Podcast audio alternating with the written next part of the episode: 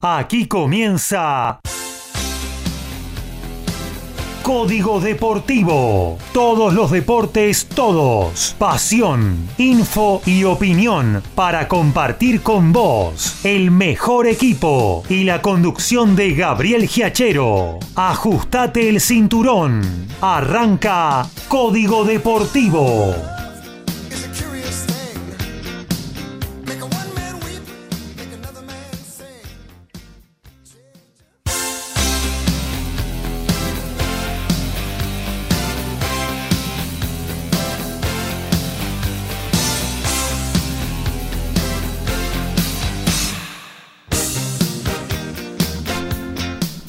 ¿Cómo le va? Muy pero muy buenos días. Aquí estamos arrancando la 106 de Código Deportivo. Estamos haciéndoles compañía hasta las 13 horas. Ahí ponemos la repe del muy buen programa que ayer hizo Francisco Simone en vivo, acá en el estudio, en su regreso al estudio de MG Radio de El Diario de Turismo. Y más tarde, por esta misma emisora, a las 16 tenemos el debut de la previa del faraón con Ramsés como conducción y ahí estamos con cuarteto, salsa y muy buena onda para compartir una hora de sábado a todo trapo. ¿eh? Mientras nosotros vamos a hacer dos horas de deporte, tal cual lo tenemos acostumbrados a todos nuestros oyentes con información, pero sobre todo con la pasión que nos da hablar de deportes durante un buen rato para compartirlo con todos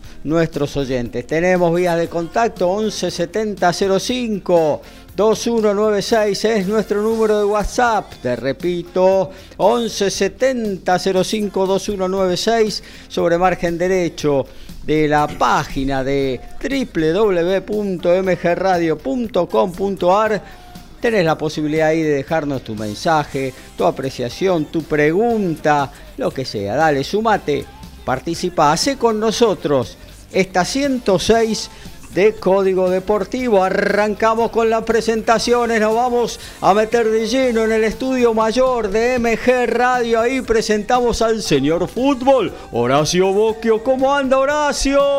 Hola, buen día Gabriel, compañeros, audiencia. El gusto de compartir esta nueva emisión de Código Deportivo, como siempre, con mucha información, ya que ha comenzado la sexta fecha de la Copa de la Liga y tenemos además todo lo que es el ascenso en algunas categorías también ya ha comenzado a rodar la pelota en esta fecha, más todo lo que es el fútbol internacional.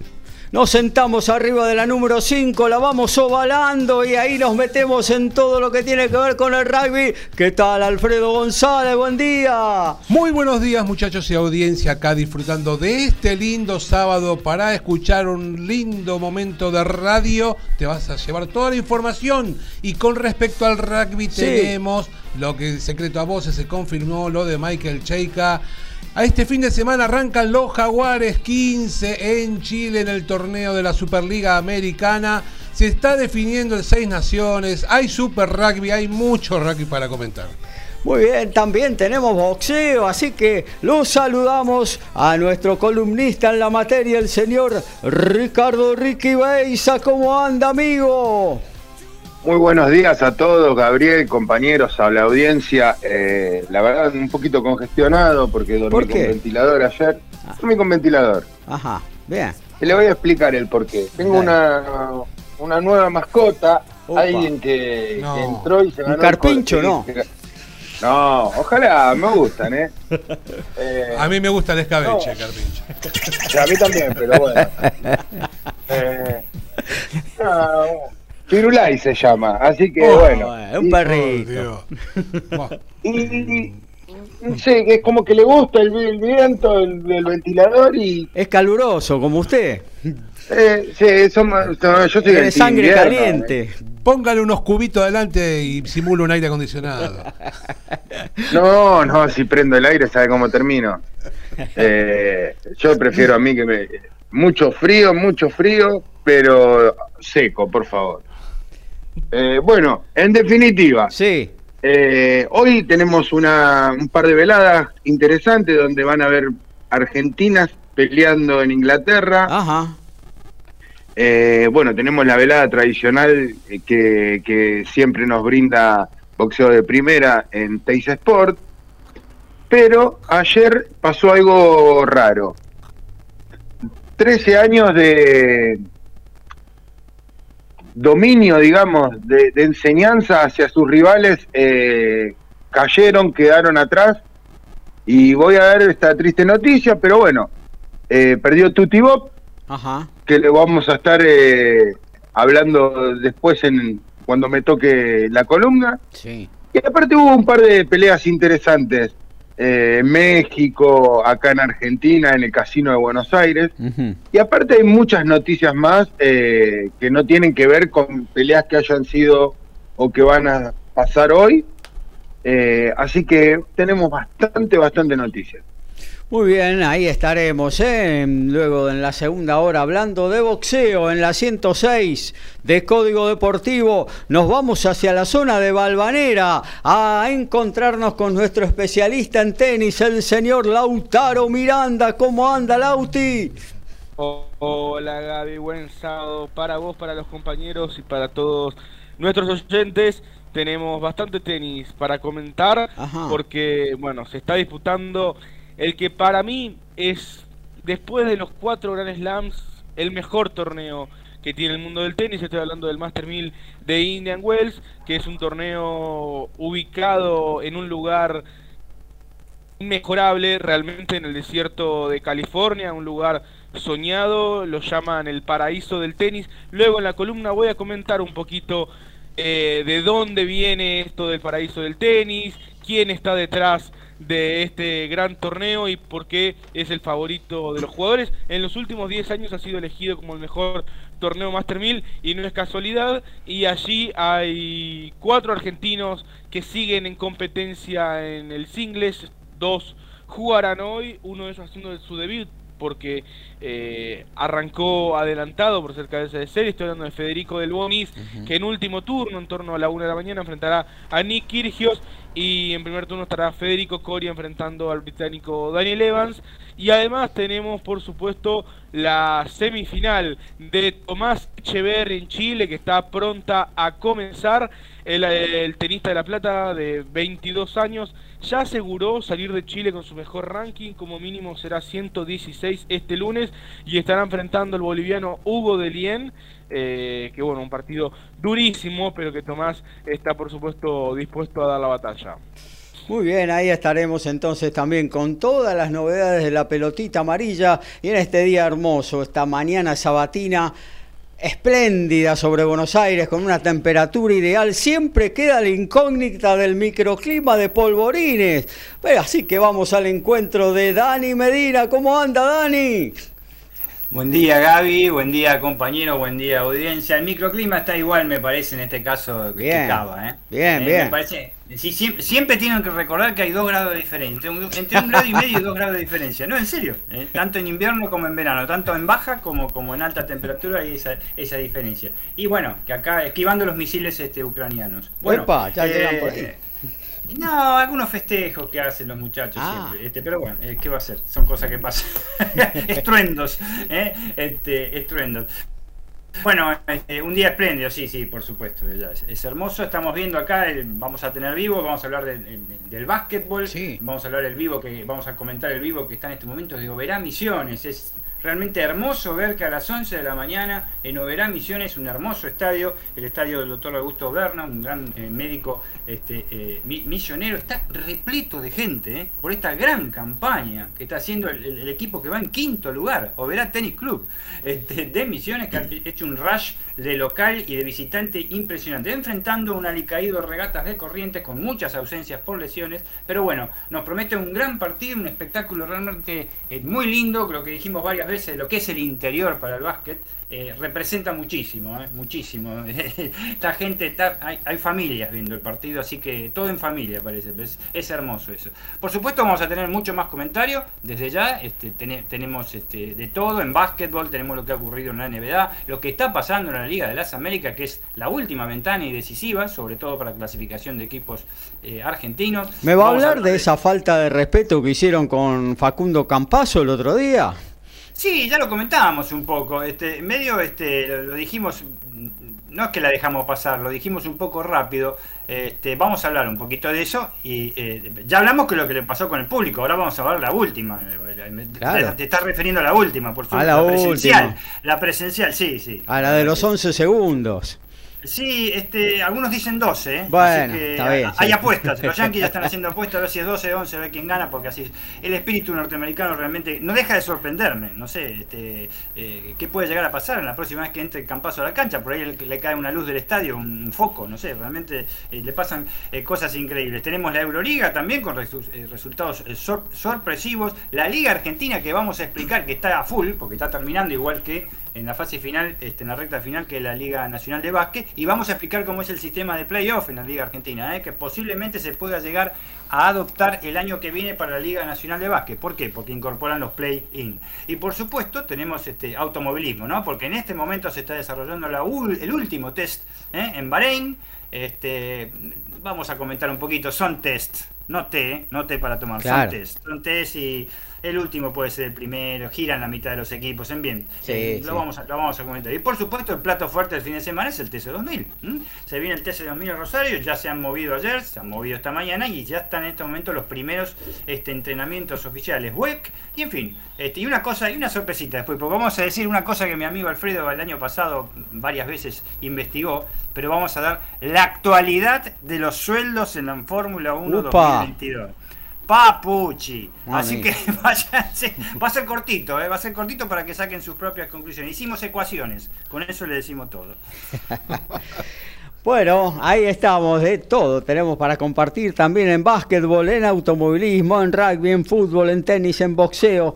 Eso es, la 106 de Código Deportivo. A todo ritmo, info y opinión. Código Deportivo. Código Deportivo. Y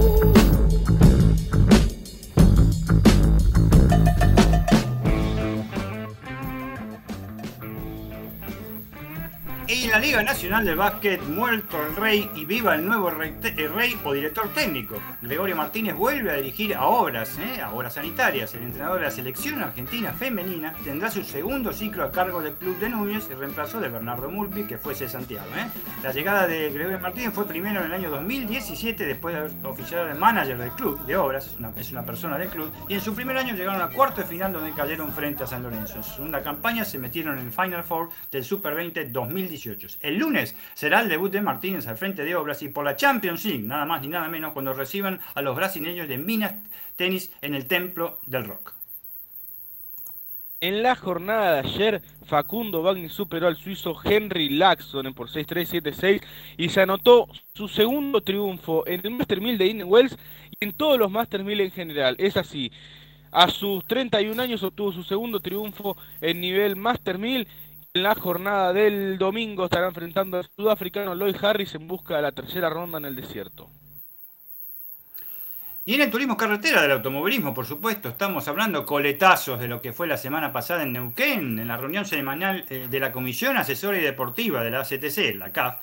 Se recibió, recibió de los comisarios deportivos este, el informe que se redactó tras la competencia de turismo carretera. Ante ello, y visto que varios de los participantes excedieron el límite de velocidad en la calle de boxes, más de 60 kilómetros no podían andar, en donde debieron detenerse para reemplazar los neumáticos. La CAF aplicó una multa de pesos 30.000 a Catalán Mañi, Diego de Carlo, Juan José Barlín, Federico Iba- Iribarne, Mauricio Lambiris, Matías Nolesi, Julián Santero, Emiliano Espatalo, Juan Martín Truco y José Manuel Ursera. Como verán, el que tenía que haber sido también sancionado vicepresidente de la CTC no está. Es oficial, Isaac el Pitbull Cruz enfrentará al cubano Churiorquis Gamboa el próximo 16 de abril en el estadio AT&T de Harlington, Texas. Buenas noticias para los telos. Van a ir a Japón a enfrentar al seleccionado de ese país. Lo harán en dos test el 18 de junio en Tokio y el 25 del mismo mes en la ciudad de Kikatsu. Uruguay tiene el recuerdo allí de haberle ganado a Fiji en el Mundial 2019 y la última vez que se enfrentaron con Japón, Uruguay fue en la previa del Mundial 2015. La fecha 6 del torneo de reserva comenzó el último jueves. Unión en Santa Fe empató 1 a 1 con Banfield. Sarmiento en Junín perdió 2 a 1 ante Newells. River como local cayó 4 a 2 ante Gimnasia. Ayer, Platense de local perdió 2 a 0 ante Patronato. Lanús le ganó 1 a 0 a Colón. Aldo Civi en Mar del Plata y Tigre igualaron 1 a 1. Rosario Central de local perdió 2 a 1 ante Barraca Central. Huracán le ganó 4 a 0 a Godoy Cruz. Estudiantes de La Plata cayó 1 a 0 ante Boca. En la mañana de hoy recién finaliza, Talleres en Córdoba perdió 3 a 2 ante San Lorenzo y Argentino Junior perdió 1 a 0 ante Defensa y Justicia. Mañana a las 9 Arsenal recibe a Vélez, se va a cerrar la fecha 6 el lunes, 9 de la mañana Atlético Tucumán y Racing e Independiente Central Córdoba de Santiago del Estero. Bueno, ahí lo tengo en línea Horacio Boschi, así que continuamos hablando de fútbol en esta 106 de Código Deportivo porque ya se inició la sexta fecha, ¿no? ¿Digo bien? Sí, la fecha 6 del torneo de primera división denominada Copa de la Liga. Ayer Sí. en Sarandí igualaron 0 a 0 a Arsenal y Vélez. Un Vélez que no, no está ganando, que comenzó bien y ya se ¿Qué viene pasa quedando. con Pellegrino? Y no, igual inconveniente no hay, hay No que hay. recordar que el año el año pasado llegó a tener seis fechas sin ganar eh, y ahí no había marcado goles y después se destapó, creo que fue contra Lanús que marcó cinco y después eran cuatro o cinco por Llegó a la por mitad de. Federico Arias, entonces. que tuvo- No, tuvo una campaña que no, la de Federico Arias es inigualable. ¿Cuánto es? ¿12? ¿13? Eh, llegó a estar 12 partidos Mami. con cuatro empates y ocho caídas. Y ahora Chacarita, bueno, con la gente que tenía dentro del club provisorio, lleva dos partidos con un triunfo después de siete meses y un empate. Anote veis al próximo técnico de Chicago. No No, va- me resultaría nada extraño, ¿eh? No va a ser Bernardi, ¿eh? No va a ser Bernardi, puede ser Arias. ¿Tampoco va a ser Caruso? De Caruso podemos No. hablar eh, una, un informe del Sí. periodista económico Andrés Lerner, el Sí. contrato de Caruso Lombardi y del amigo Cositorto. Sí. Bueno, eh, después sí, eh, podemos ir eh, informando lo que viene, pero el contrato es eh, cada tres meses 5 millones de pesos, Sí. figura. Sí. Ah, Así que parece que... Y El un hombre- premio se ascendía. Y además, bueno, el premio de, 100 mil de dólares. 100 mil ¿no? dólares en caso de ascenso. Bueno, eh, igual entra en liquidación todas las empresas y ahora aparece con una nueva, pero el formato va a ser igual, así que hay que volver a poner ¿Dan dinero. siete y medio también? No. Ahora no se puede pagar más. Por Ah. culpa de, de los medios que hicieron trascender todo esto, no, no se puede pagar más. Así que desaparece todo lo que era organización SOE, pero se viene ahora con otro nombre. El sistema igual es el mismo, así que siempre poniendo. Bueno, avíseme el nombre nuevo que voy a poner unas fichitas ahí. Y Caruso, que tenía sus razones para criticar, eh, bueno, ahora no se va a poder hacer el desentendido, ¿no? Claro, claro, claro, claro.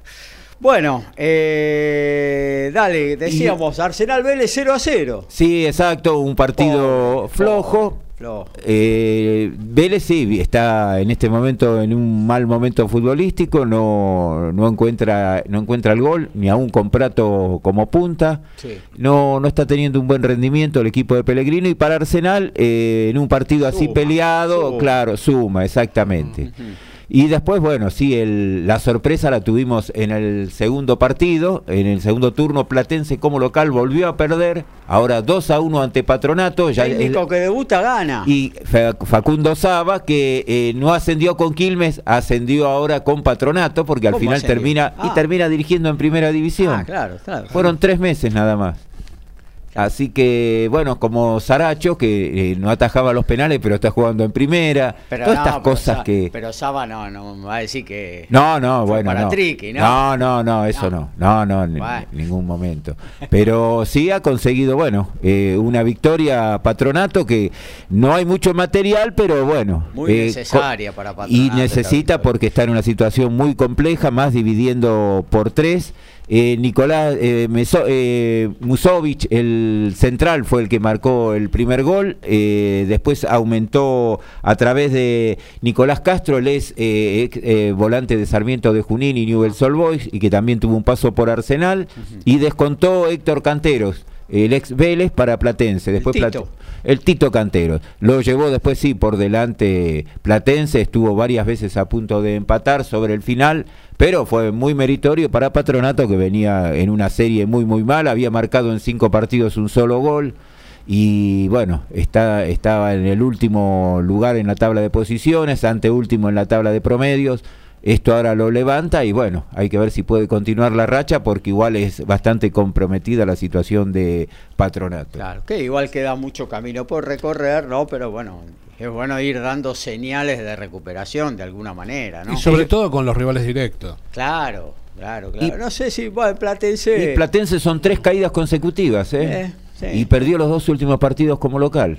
Mirá. Perdió 1-0 con Banfield, después como visitante perdió 1-0 en el 15 de abril con Unión y ahora la, la derrota de anoche. Ujú. Sí, es un pozo de un pozo de aire como vendría en algún vuelo. A veces son así como se dan las rachas favorables, se dan la- la- Las las negativas. negativas, así que bueno, hay que ver qué, qué es lo que pasa. Recién el próximo fin de semana vamos a estar en la mitad de este eh, mini torneo que es la Copa de la Liga, así que El clásico de Platense para la séptima es Tigre. es con Tigre. Tigre. Y hay que ver porque vamos a ver qué, qué ocurre con el matador También hoy ahí en Mar del Ló- Plata. En Vicente López será, ¿no? Se juega así en cancha de, de Platense, creo que era así en Platense. Sí, sí, porque se repiten. River Y- juega de local también, Sí. y todos se repiten. Y bueno, eh, hay que ver porque el equipo de Diego Martínez viene eh, haciendo pie en, Bien, en el Anda torneo. muy bien, anda muy bien. Ha ganado dos, empató tres y con un rendimiento parejo, eh, juega de igual a igual con todos los que le ha tocado, así que hasta ahora no ha defeccionado. Hay que ver qué pasa hoy en Mar del Plata y puede llegar a ser un rival muy duro para, para Platense, ¿no? Hablando de Mar del Plata. que tiene razón Horacio, eh, perdón, eh, Sí. eh, de, lo- de los que vi, por supuesto, River, Defensa y Justicia, son los que más o menos están aportando un fútbol de propuesta, pero muy interesante lo- los partidos que ha hecho Tigre hasta ahora. Es decir, la palabra parejo es lo más interesante, tiene, tiene muy bien armado está. Sí, sí, sí. Sí, y un estilo muy parecido eh, a Defensa y Justicia, ¿no? Un poco por ahora salvando la distancia, quizás le, le quede un poco más de rodaje por delante, alguna que otra pieza de recambio eh, para elevar la categoría del plantel, pero bueno, está ahí, un equipo que propone, que juega, que va para adelante, un poco el estilo de, de su técnico, ¿no? Eh, que viene desarrollando desde la categoría del ascenso en Estudiantes de Buenos Aires, ya desde Sí. hace rato, en Sí, Atlanta, ¿no? y hay que recordar que Tigre no ha tenido muchas modificaciones en el plantel, pero que le ha sumado, creo que lo ha potenciado eh, la llegada de los juveniles de Boca, ¿no? Claro. El caso de Ezequiel Fernández, que se está hablando de que Boca parece que quiere hacer uso de la cláusula de rescisión para junio Claro. y que vuelva a Boca, porque vuelva. el préstamo era hasta fin de es hasta fin de este año.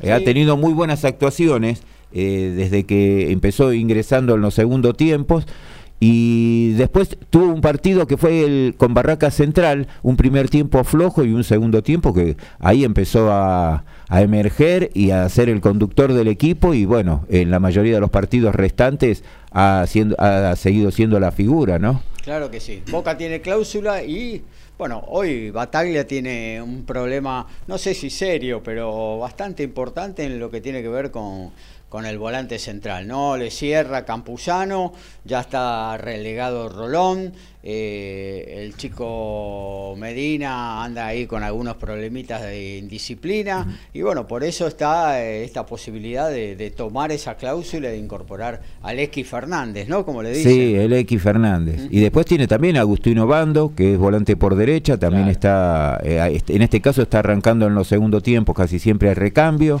Así que y bueno, y después eh, hay que ver qué es lo que ocurre con Boca. Hablando de Boca, eh, mezclamos un poquito, pero hay que ver qué es lo que ocurre este fin de semana. Juega en La Plata con estudiantes, un partido difícil y después tiene que jugar con River. Claro. sí, ¿Qué, puede llegar a pasar, no? Si se llegase a dar lo de Huracán Estudiantes y River, seguirá... Y los, lo- los equipos grandes tienen otros Sí. tiempos, ¿no? A los equipos chicos, evidentemente.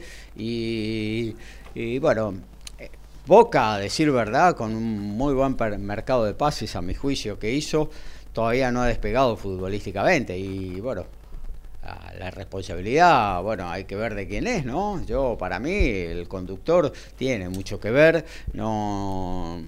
no encuentra la línea futbolística de Boca ni tampoco encuentra eh, el equilibrio en el vestuario, ¿no? Entonces son dos cosas que para un eh, head coach es muy difícil de sostener. Y es un buen parámetro para los dos, porque estudiantes también va a saber dónde está parado realmente, enfrentando a un rival como Boca, que Claro. va, a pesar de todo lo que vos decís, no deja de tener... No, Oh, sí, tiene un plantel rico que por ahí las individualidades te, te hacen ganar un partido, ¿no? por más que no funcione. De hecho, eso estu- estuvo sucediendo en las primeras fechas. Así es. Eh, ¿Qué, pero- qué- qué Y cosa qué con, la- con los casos? También que trasciende todo lo que sea Boca, ¿no? ¿Eh? Se cae una moneda al piso en Boca, este, una basurita al piso y, y salen todos los medios. Pero el tema de los reiterados casos de indisciplina, ¿no? O, o casos resonantes, ¿no? Sí. Sí, yo creo que Boca también está muy expuesto, mucho más que River. ¿eh? Yo creo que River hay un blindaje mediático importante en lo que tiene que ver con si hay alguno de estos problemitas que salga a la luz. ¿eh? Recordemos que, que mm, las próximas elecciones en Boca eh, se vuelve a presentar Daniel Angelici. y Bueno, Daniel Angelici ya sabemos eh, la corriente política que tiene y los medios hegemónicos que están atrás. Y no es casualidad que esos medios hegemónicos larguen continuamente pálidas contra la dirigencia actual de Boca. Y la aparición de Tevez también en- posiblemente bueno, la política otro, de Boca. Eh, así que, bueno, eh, eso hace de que Boca esté muy expuesto en estos momentos. Mucho no colaboran los de adentro tampoco, ¿eh? mucho no colaboran ni siquiera desde la cúpula dirigencial, ¿no? Eh, saliendo a hablar y no, no declarando correctamente. Pero bueno, también hay que decir lo otro, ¿no? Que creo que es importante. Eh, bueno, y los partidos de hoy, amigo. Bueno, para los partidos de hoy, eh, 17 horas vamos a tener al Dosivi Tigre, que era lo que estábamos comentando. Ajá. Huracán en el mismo horario va a recibir a Godoy Cruz, que Huracán viene de su resonante victoria del último domingo. Claro. Sarmiento Loreva Perón recibe a Newell's Old Boys, dos que vienen levantando. Sarmiento igual necesita, seguir sumando ganar, en lo sí. posible de a, de a tres porque está bastante complicado. Sí. 19-15, Rosario Central y Barraca Central. Ahí va. Y- Otro que viene complicado, que no arrancó bien, ¿no? Bueno, eh, eh, la dirigencia de Rosario Central le Sí. llama la atención porque el árbitro va a ser Pablo Dóvalo. Sí. Y vieron que el año pasado, un Sí. torneo que tuvo algunas vidriosidades, vamos Sí. a decir, algunas cosas raras, Sí. a Barraca Central lo dirigió en siete ocasiones Sí. y ganó cuatro, empató tres. Y los cuatro que ganó además fue visitante. Ajá, Y hay que recordar que estaba entre los árbitros que fueron muy cuestionados. Claro. Así que la dirigencia de Central les llamó mucho la atención y ya pusieron el acento en el arbitraje. Hoy en el Gigante 19-15, eh, Central quiere continuar por la senda del triunfo porque, bueno, a pesar de, de que el rival aparenta ser débil, les llamó la atención eso y lo hicieron público. 21 a 30 va a jugar Talleres en Córdoba ante San Lorenzo de Almagro. Duelos necesitados ahí también, ¿eh? Dos que necesitan, sí, ganar exactamente, que han arrancado muy mal. Yo almuerzo, almuerzo tallarines hoy, espero que no me indigeste, ¿no? Ah, para la noche ya está, ya está eso. No cenes Sí, ya en todo está, caso. ya está, el resultado ya está, seguro que ya está. el resultado. No, no, eso no. bueno, Talleres No. eh, es un equipo que no ha, no, ha, no ha- no ha arrancado bien este campeonato y no, eh, no parece tener solución tampoco. Y Ángel Hoyo ya también está como en la cuerda floja. Eh, bueno, San Lorenzo eh, está armando un rompecabezas y ahora ha recurrido a un par de veteranos, ¿no? A, Sí. a, a Peruzzi, a Eh, Van a estar Donati. tranquilos porque, van van a estar tranquilos porque no lo van a silbar en Córdoba. Y- Y un equipo, tengo un amigo de San Lorenzo que empezó a mirar la tabla de abajo nuevamente, San Lorenzo, una cosa impensada hasta hace poco tiempo. Ajá.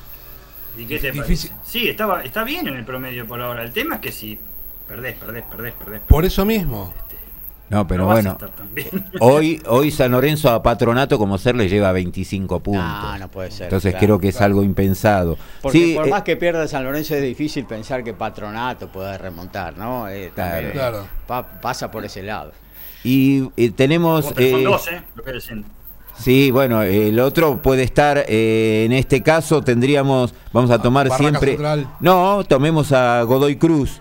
a Godoy Cruz porque todos dividían por la, la misma misma cantidad de partidos, entonces ahí lo podemos tomar, la diferencia más eh, fácil sería por puntos, y ahí San Lorenzo está 19 puntos arriba. Sí, mucha diferencia, la verdad. No estamos contando ni a los equipos que dividen por una o dos temporadas, eh, tiene una diferencia bastante importante, yo creo que San Lorenzo va a tener que recuperarse, aunque sea una mitad de tabla, aún siendo una mala campaña, puede llegar a conseguir, así que no, no, no creo que continúe tan abajo. Muy Vuelve Alejandro. Donati, Alejandro Donati está volviendo. Alguien ya que había quedado olvidado, va hace va. 100 días fuera de- del equipo. Eh, parece que el contrato le termina mm, ahora a fin de junio. Y bueno, estaban viendo, quisieron negociarlo, quisieron eh, renovar, pero bueno, el jugador después no quiere cobrar. Lo que se habla es que la deuda es de un millón de dólares. Es un- claro. Sí, es, es- es- es así en todos los jugadores, hasta en todos los jugadores, se le debe plata a todos los jugadores. O sea, los jugadores están reclamando lo que firmaron por contrato, vamos, vamos a la parte, digamos, formal, ¿no? Que, que les tienen que pagar por mes. Este, los comentarios que hagamos todos este, están de más, no cobran. Claro, y, bueno, y ahí tenemos quizás... Imagínense que no cobran los del básquet. Bueno, y quizás eh, no cobra nadie, también tengamos ahí eh, un punto de referencia porque ahí están dando como anda San Lorenzo. En la cancha después se refleja también. Por supuesto, por supuesto, eso no hay ninguna, no hay ninguna duda. Para mí no hay ninguna duda. Que Si siguen así, por ahí van a Ya, cobrar. ¿eh? Sí, van a cobrar. Que, con la hinchada no van a cobrar. Con la, con la, con la Buteler van a cobrar con, con otros por ahí. No, no, pero es un, un tema que ojalá se levante. Yo recuerdo por ahí Horacio, lo hago breve esto. Eh, Sí. Horacio por ahí se acuerda. Yo no sé si fue en el 2003, 2004 o 2005, perdón, eh, por los años que tiré. Pero Huracán, que no venía tan mal, venía de la Lautaro no había nacido en esa época. Bueno, pero en la, en la- bueno, este, No, en la- no, faltaba en un poquito tabla, todavía. eh, en la tabla Huracán, que no estaba tan mal los dos años anteriores, hubo un año, ese, en esa fecha, 2003, 2004, 2005, que de los 19 partidos perdió como 14, creo, ganó uno y empató los demás y se fue al descenso, me acuerdo. Eso es lo que quiero dar. Si vos perdés en un campeonato casi todos los partidos, podés irte tranquilamente al descenso. No, Pensé- pero no creo que sea este, el caso de, de este San Lorenzo. Pensé que eso pasaba en Chicago, nada más. No, no, pasó en Huracán. Fue No, porque el San Lorenzo que no cobraba y, y hizo una gran campaña, vos te vas a acordar, el que le llamaban los camboyanos, la época de Junta. Así es, así es, que no tenían ni. Tenían, entrenaban con zapatillas flecha. Ese, cuando, claro, Eh, eh, no, te- no- no- no- tenían ni para camiseta. Este, eh, este, era, era una cosa de loco. Pero bueno, sí, hizo una muy buena campaña. Estaba Carotti, me acuerdo. Claro, Este, eh, y- el Chuco Carotti. por, eh, claro, que casi gana ese campeonato que lo podían haber ganado seis equipos, que lo ganó Rosario Central al final. Este, y San Lorenzo fue eh, protagonista hasta faltando cuatro fechas, cinco fechas, me acuerdo. Fue, Sí, iba sí. primero. sí, sí, que ¿Año? Walter Perazo estaba, ¿y qué era? 90 y... No, 89 por ahí. No, o- 88, 89. Claro. 89 puede ser. Estaba Walter Perazo, Claro. estaba Malvares, este, eh, qué sé ¿Es un torneo que gana Central? Gana Rosario Central, sí, segundo Newells. Sí. Este, eh, a, a un punto, creo. Y, Me eh, parece para que es el del estaba- 87 que Racing terminó primero en la primera rueda. Bueno, este, eh, eh, Central, Newells, San Lorenzo, eh, Boca, eh, River y no recuerdo si algún otro más. Este, faltando cinco fechas tenían una diferencia de, de cinco puntos entre todos, me acuerdo. Fue Sí. apasionante y lo ganó un, un gran equipo como Rosario Central. Central no ganó el del... ¿Cuándo fue? ¿El 86? ¿Cuando ascendió? Sí, cuando ascendió, con el negro Claro. Palma. Ascendió, claro, sí, Claro. sí, por, ahí, por ahí es un poco menos del 88, sí, pero cuando ascendió, sí. Sí, sí. único caso hasta ahora. Único Claro, el único equipo que ascendió y fue campeón fue el que dirigía Ángel Tulio Sof, sí, de la mano del Así Negro es. Palma. Sí, sí, exacto. Newell's, New- Newell's segundo tenía un equipo. Ah, Independiente era el otro que tenía un equipo de Sí. seis eran. Ese un equipo, de, ese equipo de Central, ¿no? Estuvo seis meses parado y le prestó todo el plantel a un equipo del interior para jugar un. No, fue Racing. Fue Racing. No, Fue Racing, Racing. Argentino de Mendoza le prestó a los jugadores. Y terminó Y cuarto, no clasificó. Me parece que Central también, a Colón me parece que le Central le prestó a algunos jugadores al Colón, pero Racing se los prestó, los prestó a Argentino de Mendoza que jugaba en el en esa época era no sé si era el Argentino A o B. No, no, no era el torneo nacional, no. No, No, no, no. Argentino no no, llegó. Nacional no. No, Argentino de Mendoza nunca jugó el Nacional, ¿eh? Claro, Sí. claro. No, era el regional era me va- para hacerlo. Sí, para- entre todos los Muy bien, cambios que tuvo. Terminó Muy cuarto. Muy bien, Dani, eran los regionales y se dividían por, por zonas, noroeste, suroeste, eh, y así. Era, él fue el torneo en el cual se pasó a jugar eh, a prim- a- en lugar de a principio de año a mitad de año. Claro. Entonces Central y Racing quedaron desfasados por haber ascendido a, a fin de año Claro, y tuvieron claro. que esperar una locura entre 5 y 6 meses para poder volver a jugar. Se implementó empezar de junio a De- junio, digamos, una exactamente. cosa así. Ese Claro. fue ese año. Muy Claro. bien, Dani, ¿eh? yo creo que se merece. Claro, porque ascendieron. Ascendió. Cambio un aplauso por un tri- cambio un aplauso por un triunfo. ascendió Rosario Central y Racing ascendió en el reducido, en la final, eh, doble final con Atlanta. Cuando gana 4 a 0 el primer partido y después Claro, empatan 1 a 1 exacto. en la revancha el tanto de, de Sicher. Claro, tal cual. Esa Sí. que Pol- y Polvorín, Polvorín tiró el centro y- porque San Miguel llegó a semifinales Adentro. del octogonal. Un partido que sufrimos porque no valía la diferencia de goles. Había ganado 4 a 0 y si Atlanta ganaba 1 a 0 iba a larga y penales. Claro. Una cosa que pasaba nada más que en Argentina, pero bueno. Pasan acaso la Pasan, pasan porque eh, hoy hablábamos ya de la- el disparate de, Espinosa, presidente de Banfield, que quiere, quiere ahora volver con un torneo de 30 equipos. ¿eh? Oh, Claro. Sí, terrible, ¿eh? que, terrible eh, ese proyecto. Bueno, eh, cerramos lo de fútbol porque nos vamos, ¿eh? Nos vamos, podemos hablar dos horas de fútbol y podemos hacerlo tranquilamente. Eh, vamos a actualizar, arrancamos en este orden, rugby, fútbol, básquetbol y tenis, aquí en la 106 de Código Deportivo. 17 minutos del primer tiempo. Trae de Escocia en este momento. Ahora los escoceses le están ganando a Italia 5 a 3. Premier League, ya de final, Liverpool le ganó 2 a 0 con tanto de Luis Díaz y Mohamed Salah al Brighton. En la Serie A, Salernitana está cayendo 2 a 1 ante Sassuolo, igualan en 0 Especia y Cagliari. Levante y Español están empatando en 1. En la Bundesliga, Friburgo en 7 del primer tiempo, gol de Grifo le gana 1 a 0 al Wolfsburgo y empatan en 0 Hoffenheim y Bayern Múnich, Unión Berlín y Stuttgart. Y en Oberá Misiones en el segundo cuarto, con tres minutos del segundo cuarto, Oberá Tennis Club está superando a Regatas de Corrientes por 27 a 26. Por ahora el goleador de los misioneros es uno de sus foráneos y, mejores jugadores, mejores aleros pivot que hay en Argentina, Melvin Johnson. Para el equipo eh, de Corrientes, Cafaro hasta ahora ha sido goleador con seis puntos en un partido hasta ahora, palo y palo. por las semifinales del Challenger de Santiago de Chile. Tomás Echeverry saca 1-4 ante el boliviano Hugo de Lina en el primer parcial. Básquet, rugby, fútbol, tenis, boxeo, deporte motor y más. Código Deportivo.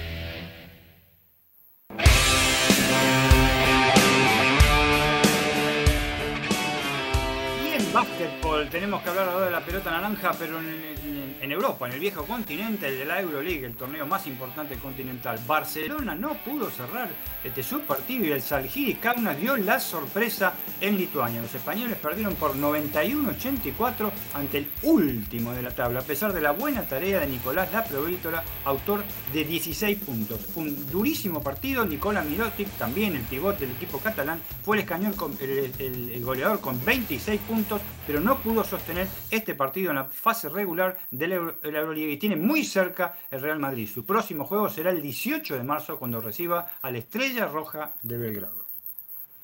La jornada de ayer debutó la ex número uno del mundo, Garbiñe Muguruza en Indian Wells, y perdió un partido rarísimo en el cual ganó los primeros nueve games, lideraba 6-0, 3-0 y luego perdió 12 de los siguientes 13 para terminar perdiendo 6-3 el segundo y 6-1 el tercero ante la estadounidense Alison Risk.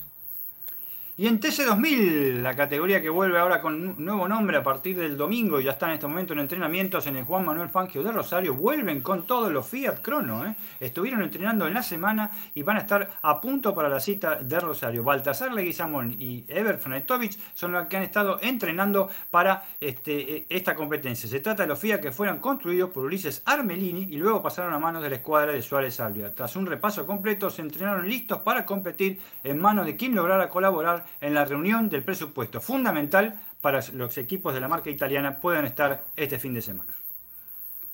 Anoche en el combate estelar, Edwin el Pupo Palomares consiguió el knockout en el primer asalto por un golpe al cuerpo del colombiano Marlon Olea, en combate pactado a 10 rondas de Jalisco y con transmisión de ESPN Knockout.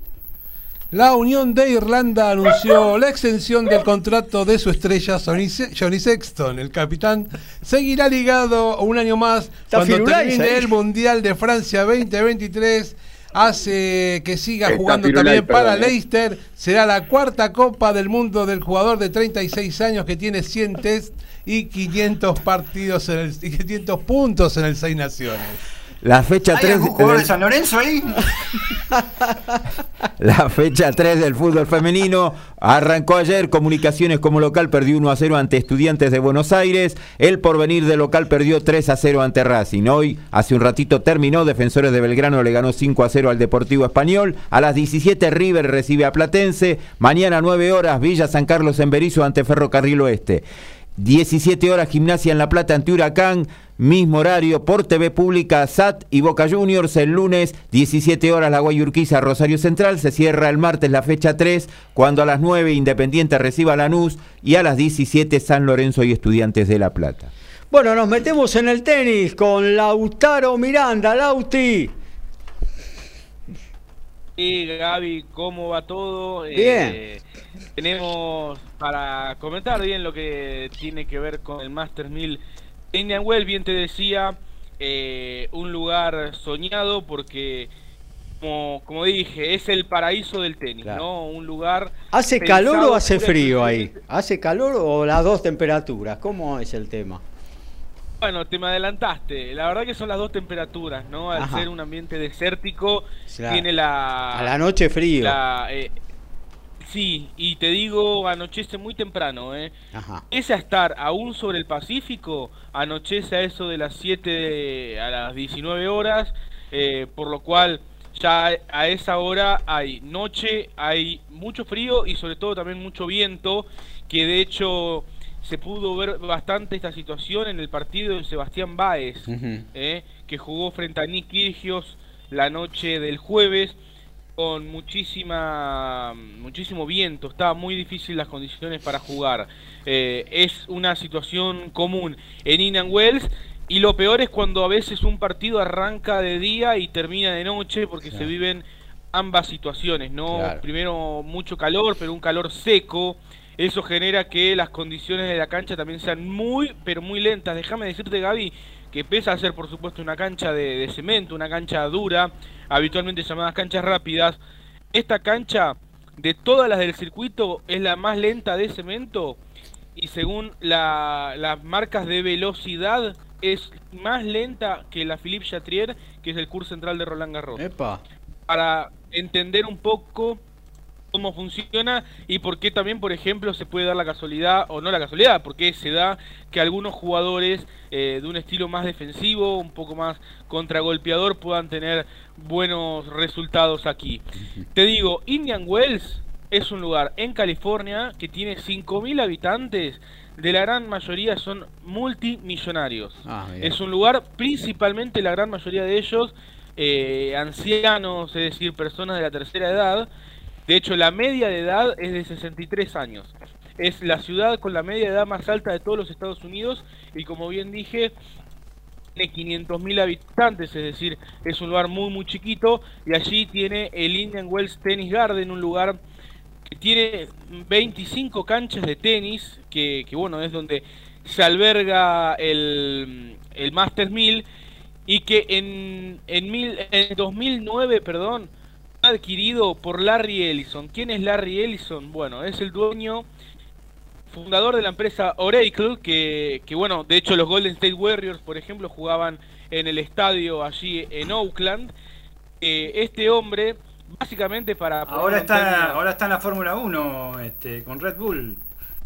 Ah, mira, no, no tenía ese dato, pero bueno, es una empresa de las más importantes de Silicon Valley y por supuesto Larry Ellison cuyo que es el dueño, para ponerlo en materia sencilla, tiene un patrimonio cercano al PBI de Sudamérica. Ah. Entonces, además es una persona que le encanta el tenis, muy fanático del tenis y no le faltó dinero para crear lo que es este lugar soñado que es Indian Wells. Bueno, allí en Indian Wells hoy jugarán dos argentinos, que uno es Federico Coria, a las 16 horas de la Argentina estará enfrentando al británico Daniel Evans, número 27 en la preclasificación, eh, que bueno, es un jugador muy bueno, un estilo un poco habitual en el circuito porque es un estilo de Saki Red, muy agresivo. Y luego, en torno a la medianoche de la Argentina, en el Estadio 2, estará jugando Federico Del Bonis ante el australiano Nick Kyrgios, que bueno, como, como había dicho anteriormente, Nick Kyrgios venció a Sebastián Baez. Eh, siempre que está Nick Kyrgios en cancha es un partido interesante de ver, ya sea por lo bueno o ya sea por lo malo, ¿no? Porque cuando eh, está con ganas, es una genialidad verlo, es realmente muy atractivo de ver.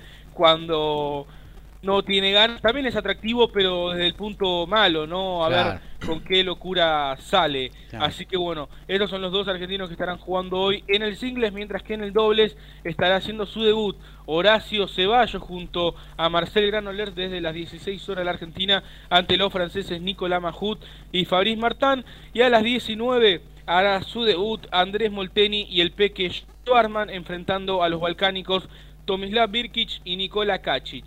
Mañana hará su debut el Peque Schwarman ante el finés Emil Rusubori y estará haciendo su segunda presentación Facundo Bagnis ante el sudafricano Lloyd Harris. Eh, un torneo de Indian Wells que como bien digo, por las condiciones lentas, yo creo que puede haber... Eh, un punto a favor para los argentinos. De hecho, el Peque Schwarzman eh, alcanzó los cuartos de final la temporada pasada, ¿no? Venciendo incluso a Casper Ruud como top 10. Luego sí cayó ante Cameron Norrie, el eventual campeón. Eh, así que, bueno, veremos qué nos podemos esperar de esta aventura en el desierto este año. Un torneo de Indian Wells que, por ejemplo, no cuenta con Novak Djokovic. Bien sabemos la postura que tiene Novak Djokovic ante la pandemia y la vacunación y demás, por lo cual no estará disputando el torneo. Su plan no es muy claro de acá a los próximos meses, pero sí sabe que, por ejemplo, tiene permitido disputar el Master 1000 de Monte Carlo, que bueno, ese sería su, su punto de regreso. Recordemos que él también tiene residencia en Monte Carlo, por lo cual no tiene inconvenientes, por más que eh, técnicamente el Master 1000 de Monte Carlo no se disputa en Monte Carlo, bien se disputa en una comuna francesa que queda ahí cerquita de la frontera con Mónaco. Así que ese es el panorama de Novak Djokovic, quien sí está presente y es la gran atracción del torneo, es Rafael Nadal, que hoy estará enfrentando a las 17.30 de la Argentina al estadounidense Sebastián Corda, un partido súper atractivo porque Corda de los no cabeza de serie es uno de los más, los de mejor ranking y bueno, por supuesto Rafa Nadal tiene una racha de 15 triunfos, 0 derrotas en este 2022 que es su mejor comienzo de año. Eh, así que bueno, estaremos atentos a lo que tiene que ver. Y una una lástima, eh, Lauti, una lástima. Yo le había puesto, la verdad, unas fichitas, a pesar de que el compromiso era muy difícil. Le había puesto unas fichitas a Baez contra Kirgios, sabiendo un poco esta irregularidad con que eh, siempre se presenta el australiano, ¿no? Pero bueno, eh, no, no, no pudo, un primer set bastante parejo y después se desmoronó. Una lástima porque de haber pasado, bueno, enfrentaba un duelo nacional a, a, Del Boni, que ya sabemos que en canchas... Eh, así rápidas no está pasando por su mejor momento, era una buena oportunidad para crecer, ¿no? Pero bueno, no se dio. No, no, y aparte, vos bien decís la forma, ¿no? El segundo set se le escapó muy, muy rápido. muy, muy rápido. Eh, y bueno, después sí, Kirgios, la verdad jugó muy bien. Eh, Kirgios, yo creo que jugó uno de sus mejores partidos en bastante tiempo. Eh, sí, lo que me molesta mucho es cuando ya, viste, te están sacando 5-0, 40-15 y te tira un golpe entre las piernas. Me parece que es una canchereada, ¿no?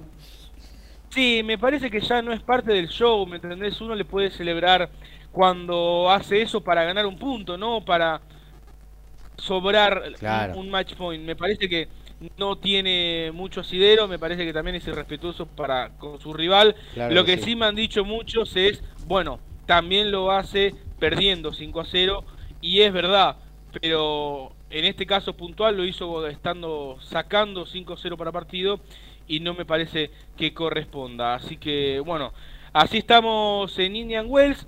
También eh, tenemos la actividad de Tomás Echeverry en el Challenger de Santiago de Chile.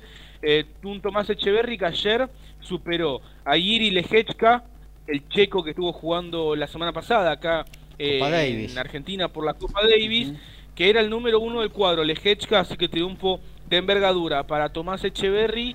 Y, bueno, pase a las semifinales. Por ahora queda 116, sería, no, no sería, va a ser su mejor ranking eh, si vence a Hugo Delien para avanzar a la final, eh, alcanzará un nuevo mejor ranking. Pero bueno, por lo pronto se aseguró salir de Chile en su mejor ranking. Está perdiendo 2-5 en el primer parcial. Quienes sí están en la final son los argentinos Pedro Cachín y Facundo Mena que bueno estará enfrentando al término de la segunda semifinal que tiene a Varillas y a Tavilo como protagonistas. Eh, Cachini Mena estará enfrentando al ecuatoriano Diego de Algo y al colombiano Cristian Rodríguez. Muy bien, hasta ahí entonces lo que tiene que ver con el tenis y este apasionante Indian Wells, el Master 1000 de ese evento, el primero, porque después se viene pegadito Miami, eh, que se está disputando en tierras norteamericanas. Actualizamos, ¿eh? Rugby, fútbol, básquetbol y tenis en la 106 de Código Deportivo. 31 minutos de este primer tiempo, Italia empareja las cosas en el Olímpico de Roma, ahora Escocia le gana a Italia 12 a 10. En la Serie A del fútbol italiano, entre tiempos, Salernitana cae 2 a 1 ante Sassuolo, Especia igual a 0 a 0 ante Cagliari, en la Liga Española, a 1 del final, Levante y Español están 1 a 1, en la Bundesliga continuó ganando en 21 del primer tiempo, el Friburgo 1 a 0 al Wolfsburgo, igual al Hoffenheim con el Bayern Múnich 0 a 0 y Unión Berlín y Stuttgart 0 a 0. Y en el clásico Lito Niño en básquet en Oberá terminó el, segundo cuarto, están en el entretiempo y palo a palo, como decíamos, Oberá Tenis Club y Regatas de Corriente igualan en 38, llegó a llevar 7 puntos el equipo misionero, pero dos bombas de Cáfaro y, una, y un doble de Paolo Quintero lo emparejaron en el segundo final. Se viene un tercer cuarto apasionante.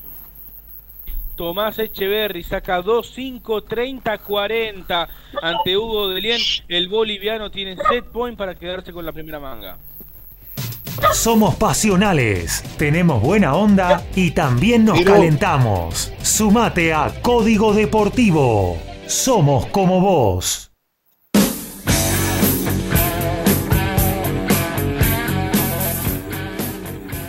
La pelota naranja estamos hablando de un nuevo Noti. Tenemos, dijimos que no había nuevo entrenador en obras, el Martínez, pero ¿por qué entró? Porque el anterior entrenador, Bernardo Murphy, no sigue más en obras. Cuatro derrotas seguidas del tachero fueron demasiado y la dirigencia del conjunto roquero decidió hacer un cambio de técnico. El conjunto de Núñez lleva cuatro derrotas seguidas, actualmente tiene 13 triunfos y 15 derrotas. Y ya visitó a Argentino de Junín, que era factible, perdió por 17 puntos. No están bien las cosas y el lunes juega por la Champions. Hernando Verdasco fue top 10 y ahora a sus 38 años y siendo 200 del mundo no quiere tirar la toalla. Está disputando el Challenger de Monterrey y está en la final donde hoy a las 19 horas de la Argentina enfrentará al indio Penesh Gunes Guarán. El español no levanta un título desde Bucarest en el año 2016. Y en automovilismo, como dijimos, se viene la novedad del TC2000, el nuevo TC2000. Y un paso importante, ¿eh? el esfuerzo de todas las partes que están en el TC2000 hace que la previa del comienzo del torneo 2022 sea apasionante. Las escuderías y la dirigencia nueva coinciden en las decisiones para la mayor cantidad de pilotos. Puede estar este fin de semana en Rosario. Así será en el FDS Sport, Motorsport. Pudo confirmar el ingreso de Franco Vivian ¿eh? como piloto de uno de sus Citroën C4 Lunge. Eh, Vivian era piloto Toyota, no tenía la continuidad necesaria y el, conjunto deportivo con base en la falda del Carmen destacó que la llegada de la dirigencia nueva a cargo de la divisional genera confianza. Todo para Vivian, ¿eh? Bueno, antes que nada quiero pedir disculpas porque anda el amigo Firu haciendo ruido, pero eh, eh, la noticia es que al Puma le gusta el chocolate. Ya le vamos, ya le vamos, a, ya lo vamos a enganchar con alguna columna Firulais también, ¿eh? Sí, sí, sí, algo, va a hacer. ¿Eh? Con un bozal. un bozal eh, al Puma le gusta el chocolate. El ah. campeón fin super mosca Fernando Martínez desafió mediante redes sociales al campeón diamante del CMB, Román Chocolatito González. Por las eh, esto será, fue por las redes sociales. ¿Se dará la pelea? Consejo para, para nuestro amigo eh, Fernando Martínez, no se ponga a nadar en aguas profundas.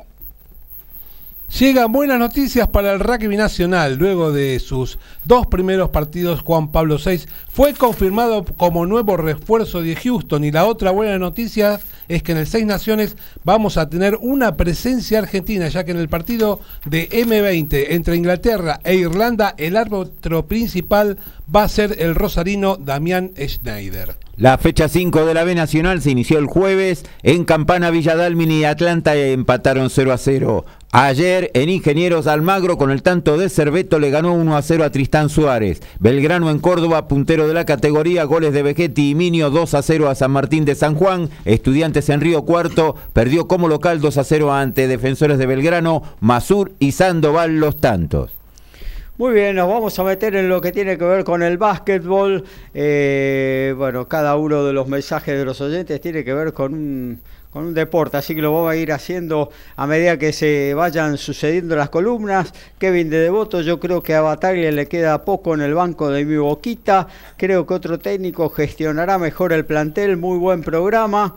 Eh, y bueno, y como ahora vamos a hablar de básquetbol, eh, nombro lo que dice Carlos de Flores. Hola, código. Me pareció una cargada lo de los 12 segundos de Campazo. Hay que tener mucho huevo para seguir. Claro que sí, eh, mucho huevo, bueno, y respetar el contrato que, que se ha firmado porque eh, allá en, en, USA eso es palabra santa, ¿no? Pero realmente, un poco lo decíamos hace un ratito, me pareció realmente una falta de respeto a mí también, Carlos, lo que sucedió con Campaso en este periodo ínfimo de tiempo el básquet no es el fútbol, ¿eh? que vos decís, bueno, mete un jugador el último minuto para perder 30 segundos en un cambio. Eh, el básquetbol, esos 12 segundos son de corrido y la verdad que poner un jugador por 12 segundos, eh, no sé, me baja la, autoestima, la, estima de, Michael Malone que tanto lo que tanto lo elogió a Campaso apenas llegó a la, a la franquicia de Colorado. Pero bueno, me, me, meto en la columna precisamente de básquetbol, ahí hablaremos con Dani Medina. Dani. Bueno, desde ya, primero vamos a contestar al oyente que muy amablemente este, ya preguntó de básquetbol. Menos mal que dijo cargada. Podría haber dicho otra cosa el oyente y con mucha, y, con mucha razón, ¿eh? yo lo podría haber dicho, no al aire, por supuesto. Realmente eh, eh, lo que ocurrió en el partido contra de Denver, que cayó de local 113, 102, 102, 113, mejor dicho, contra los Golden State Warriors, ojo, perdió ante el segundo equipo en estos momentos en importancia en NBA. Vamos a empezar por ahí. Pero una semana antes le había ganado a ese equipo y sobre la hora en, este, en, Oakland. Eh, volvió a quedar relegado. Son, son las noticias que hay que decir. Acá lamentablemente prácticamente no se pueden ver los partidos de Denver en Argentina. No sé, si no te suscribís a NBA League Pass, este, no se pueden ver, este, la cadena de, del ratón Mickey no, eh, prácticamente no da partidos de Denver, prácticamente no da partidos de Denver, salvo obviamente que haya que conocer el asunto del playoff, que seguramente alguno va a pasar. Es cierto, el base de la selección argentina jugó 11 segundos. Quizás 12, vamos a ver.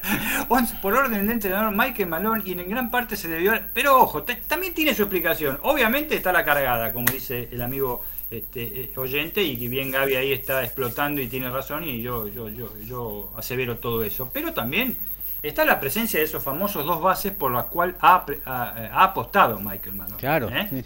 Este, entre los dos bases hicieron 30 puntos. No, ¿Mm? eso sí, eso sí. Montemorri metió 20 tantos y Von, eh, Highland, que, retornó, por eso Campazo había entrado con, contra Sacramento con 18 minutos, convirtió 10, estuvieron muy involucrados en el juego. Y está y lo que tuvo Malone, que estuvo muy generoso en la rotación de los jugadores, metió 11 de los 12 jugadores, en realidad metió 10, porque lo de Campazo no, no, se, no se puede contar. ¿eh? Pero estuvieron con un mínimo de 13 minutos 10 jugadores mínimo de 13 minutos. Así que este eh, Campazo venía a sumar 18, 18 minutos ante Sacramento King, como dije, en la noche del miércoles.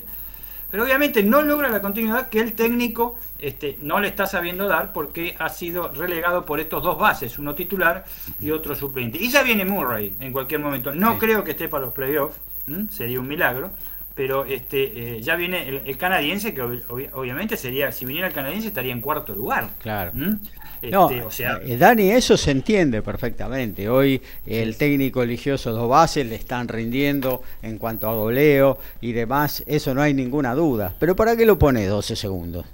No, sí, no, no, no, no, no tiene absolutamente sentido. Si no hay una cláusula al respecto que diga algo, porque acá nosotros no podemos saber este, cómo es el tema del rendimiento, las presencias que deben tener este, eh, eh, dentro de la cancha, eh, de ponerlo, ponerlo, porque si no tenemos algo en el contrato que dice que, dice que el, jugador tiene que jugar tanto porcentaje de, partidos, en fin, este, jugar 11 segundos es lo mismo que jugar un partido, estadísticamente hablando, por supuesto.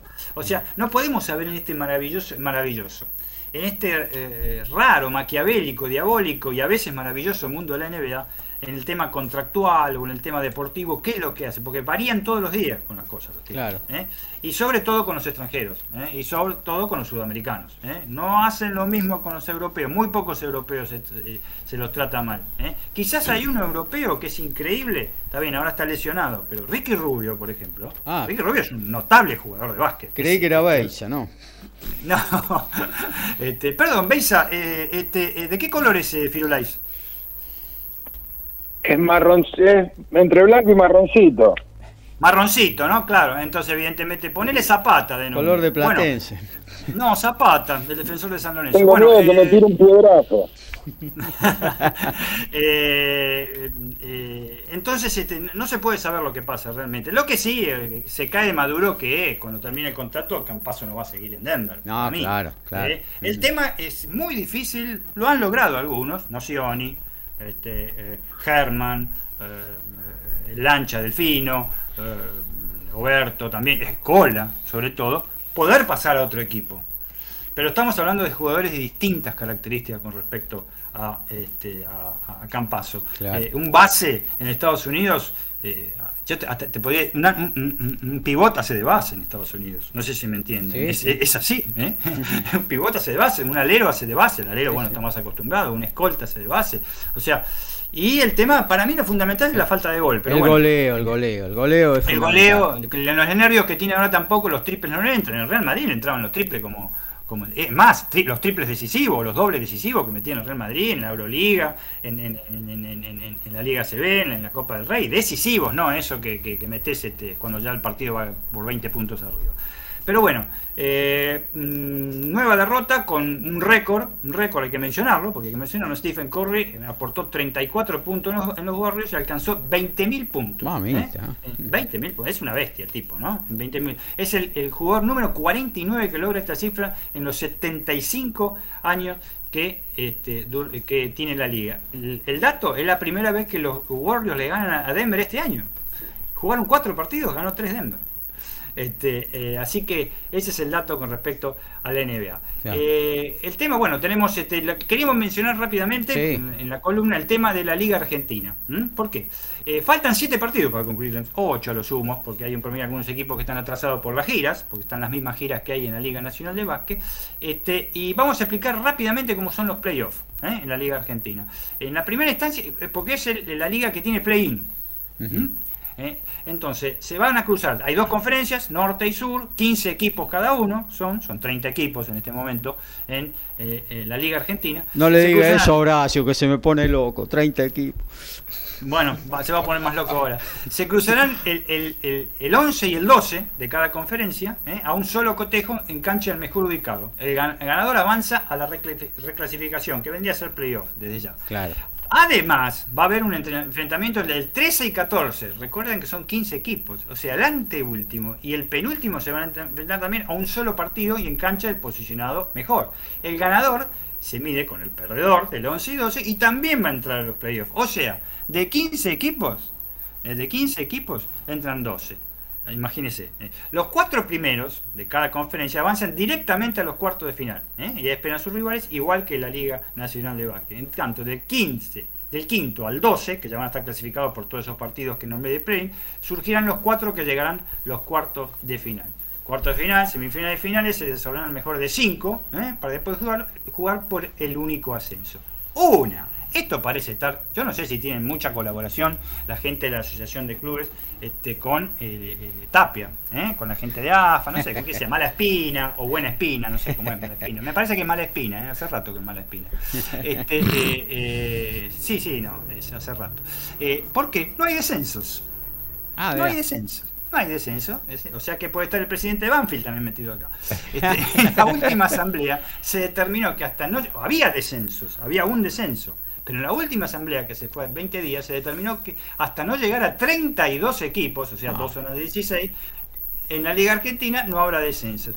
Actualmente hay 30 participantes y ascenderá uno solo del torneo federal. En consecuencia, para la próxima serían 31 equipos, por lo que recién en el 2023-2024 se habilitarán dos descensos. Insisto con esto de la AFA porque si hay 30 en este momento y asciende el campeón a la Liga Nacional de Básquet, quedan 29, eh, se vuelven a poner en 30 por el que desciende la Liga Nacional de Básquet y asciende uno solo el torneo federal que tiene 650.000 equipos. En fin, esto no desmerece lo lindo que es la Liga Argentina. ¿eh? Ojalá se pudiera ver como la Liga Nacional de Básquet. Es este, un, hermoso este, campeonato que ojalá este, pudieran verlo todos. Y por la Liga Nacional de Básquet, como siempre, el Código Deportivo está realmente al día, como está la Liga Nacional de Básquet. Ayer hubo cuatro partidos. ¿eh? Ayer hubo cuatro partidos. Unión de Santa Fe, un partido, la, verdad, decisivo, porque fue, un partido de, de zona de descenso, como eso que juega Platense.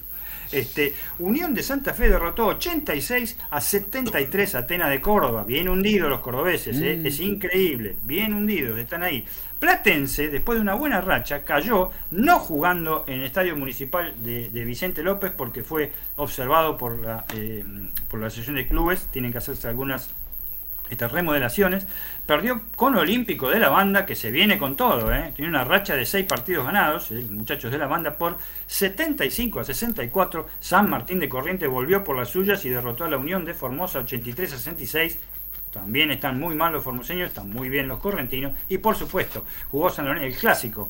Boedo Caballito, San Lorenzo cayó de local, como no podía ser de otra manera, ante 70, por 75 a 68 con Ferrocarril Oeste, que está realmente muy, pero muy bien posicionado. Las posiciones, como siempre, está Kimsa, que ahora vamos a hablar un poquito brevemente de Kimsa. Primero con este eh, eh, bastante holgura, ¿eh? porque tiene 21 y 5 de récord. Gimnasia Esgrima, Comodoro Rivadavia, Peñarol de Mar del Plata, San Martín de Corrientes lo siguen. Y la sorpresa, esos son los cuatro clasificados a de la Liga Nacional de Básquet, porque restan nada más que 8 partidos. 8 nada más. ¿eh? El quinto Soberá Tenis Club, que está en este momento empatando con Regatas. Qué sorpresa este conjunto misionero. Sexto Instituto, que tiene unos altos y bajos, este Gaby, que son increíbles, ¿eh? porque tiene un plantel espectacular. ¿eh?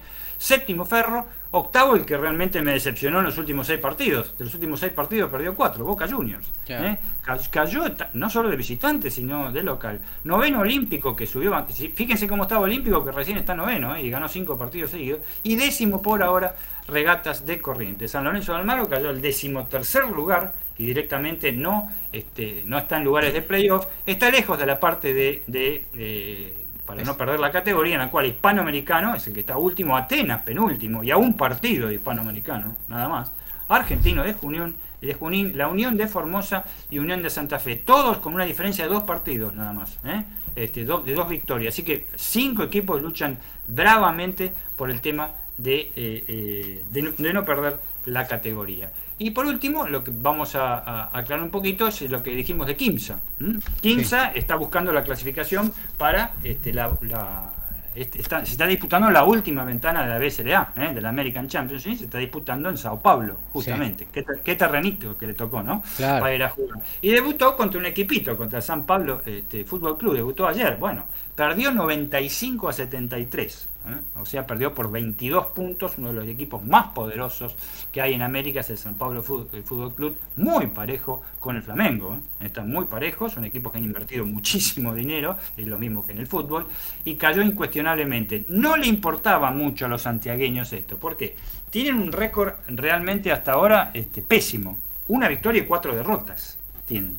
Pero así todos van, van segundo, también son tres en la zona. ¿Por qué? Porque Nacional de Montevideo tiene un récord de 1-4 y hoy se enfrenta a las 20-30 horas con el conjunto argentino. El que gane de los dos pasa con Sao Paulo al final 8, sí o sí. Si hoy pierde, Kimsa queda afuera. realmente. Fue con todos los titulares y un equipo muy difícil, el equipo uruguayo. El que juega nuevamente hoy es a las 18 horas el ya clasificado Boca Juniors, juega con el Flamengo. Ojo que ya le ganó al Flamengo acá. ¿eh? Pero este, juega en Chile y después el, eh, mañana sábado juega con la Universidad de Concepción de Chile, que ya está eliminado. Ayer Flamengo lo goleó 92 a 49 a los chilenos. Y por supuesto después está Obras, ¿eh? Obras que ya está eliminado. ¿eh? Obras en el Templo Rock va a jugar este, eh, a partir del lunes con el Minas Gerais, que ya está recontra clasificado. Es el los tres equipos brasileños salen los tres en los primeros tres lugares de, los grupos. Imagínense la importancia que tiene. Y después está el grupo que se va a desarrollar en Canadá, ¿eh? con los Stinger de Canadá, con los Cangrejeros de, este, eh, de Puerto Rico, y que se va a definir lunes, martes y miércoles. No se define el grupo, sí un mes después, porque tiene una fecha menos por temas de coronavirus. Muy bien, hasta ahí lo del básquetbol. Seguimos con las actualizaciones, luego los vamos a una tanda ahí cortita de la radio y ya nos metemos en el segundo tiempo de la 106 de Código Deportivo. Final del primer tiempo en Italia, Escocia le gana al local 19 a 10. Y en la Bundesliga hay gol del Hoffenheim, Baumgartner. Ahora el Hoffenheim le gana 1 a 0 al Bayern Múnich. Hay gol de Unión Berlín que le está ganando 1 a 0 al Stuttgart. Y Friburgo continúa ganando 1 a 0 al Wolfsburgo. En la Serie A, Salernitana, 6 del segundo tiempo, sigue perdiendo 2 a 1 ante Sassuolo. Y el Spezia iguala 0 a 0 ante Cagliari. En la Liga Inglesa tenemos ya 11 del primer tiempo. Brentford y Barley 0 a 0. Comenzó el tercer cuarto en Oberá Misiones, este, van 2 minutos y 10 segundos. Oberá Misiones supera por 43 a 40 a regatas de corriente, en lo que sigue siendo, por supuesto, un partido palo y palo. Melvin Johnson es la figura hasta ahora en el conjunto misionero en este clásico litoraleño. Hugo Delien se quedó con el primer set por 6-3 ante Tomás Echeverry y ahora el argentino lidera 1 0 en el segundo parcial. Desde Villa Pueyrredón, ciudad autónoma de Buenos Aires, en la República Argentina, estás en MG Radio. Momentos geniales, las 24 horas de tu día.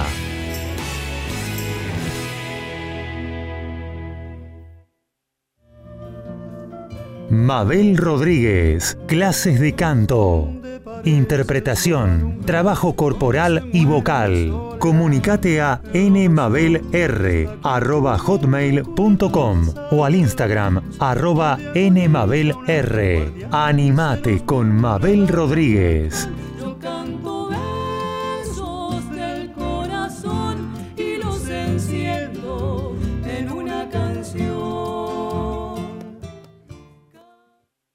Hacer radio es posible en MG, el precio más bajo del mercado y un mes gratis. Haces el programa en el estudio o en tu casa. Comunicate a info.mgradio.com.ar o a nuestras redes sociales. MG Radio te va a sorprender. En la noche me la paso las tardecitas de sábado pintan tropicales con la previa del faraón. Cuarteto, salsa y muy buena onda con Ramsés y gran equipo. Prendete a La previa del faraón. Los sábados a las 16 horas por MG Radio.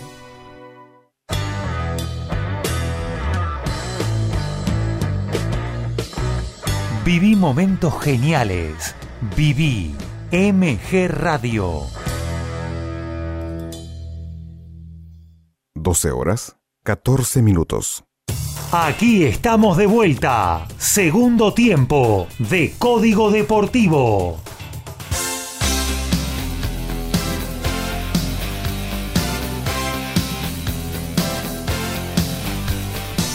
Segundo tiempo de Código Deportivo. Ya ya estuvimos hablando de fútbol, también de tenis, de básquetbol. Aún nos queda boxeo, rugby, autos, agenda de todo el fin de semana deportivo. Un montón para compartir con ustedes hasta las 13 horas aquí en el aire de MG Radio. Eh, seguimos haciendo, ¿eh? La 106 de Código Deportivo Hacemos periodismo. Nos encantan los deportes. Lo sentimos y vivimos al tope. Somos iguales a vos. Somos Código Deportivo.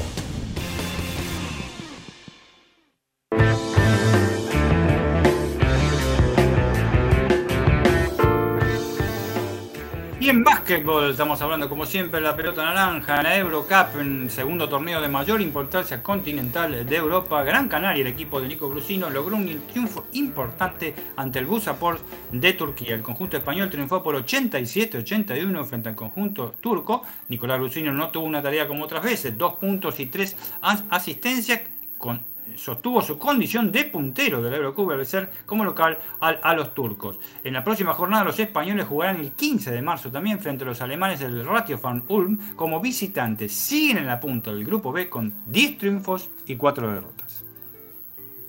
La semana que viene tendrá lugar el Super Challenger de Phoenix, que tiene como protagonista a los eliminados en las primeras rondas de Indian Wells y que por ejemplo tendrá a Laszlo Yere, 51 del mundo, como cabeza de serie. En este torneo participarán cuatro argentinos que son Sebastián Báez, Federico Coria y los hermanos Cerúndolo. Federico Coria por supuesto depende del resultado de hoy, ya que si vence al británico Daniel Evans, continuará en Indian Wells y no podrá jugar en Phoenix. Y en Fórmula 1, la categoría madre, la más importante del mundo, mala suerte ahora para el australiano. ¿eh? En los últimos minutos, el equipo McLaren, en los últimos minutos del día de ayer, el equipo McLaren confirmó que Daniel Ricciardo dio positivo de COVID-19. El piloto australiano había manifestado malestares físicos en las últimas horas y por eso no pudo participar de toda la jornada del test de Fórmula 1 en, Bahrein. Si bien desde un principio se aclaró que no era grave, el equipo recién hoy dio a conocer luego del último PCR. Permanecerá aislado y se esperan que se recupere para pueda estar quizás liberado para la semana que viene con el Gran Premio de Bahrein. Según los últimos reportes, la empresa PBC ha hecho una oferta a Jaime Mungia para enfrentarse nada más ni nada menos que a Germán Charlo, en una de las que será la pelea más esperada del peso medio. Y en abril del 2021 la triste noticia fue la muerte de Máximo Cutita a los 54 años.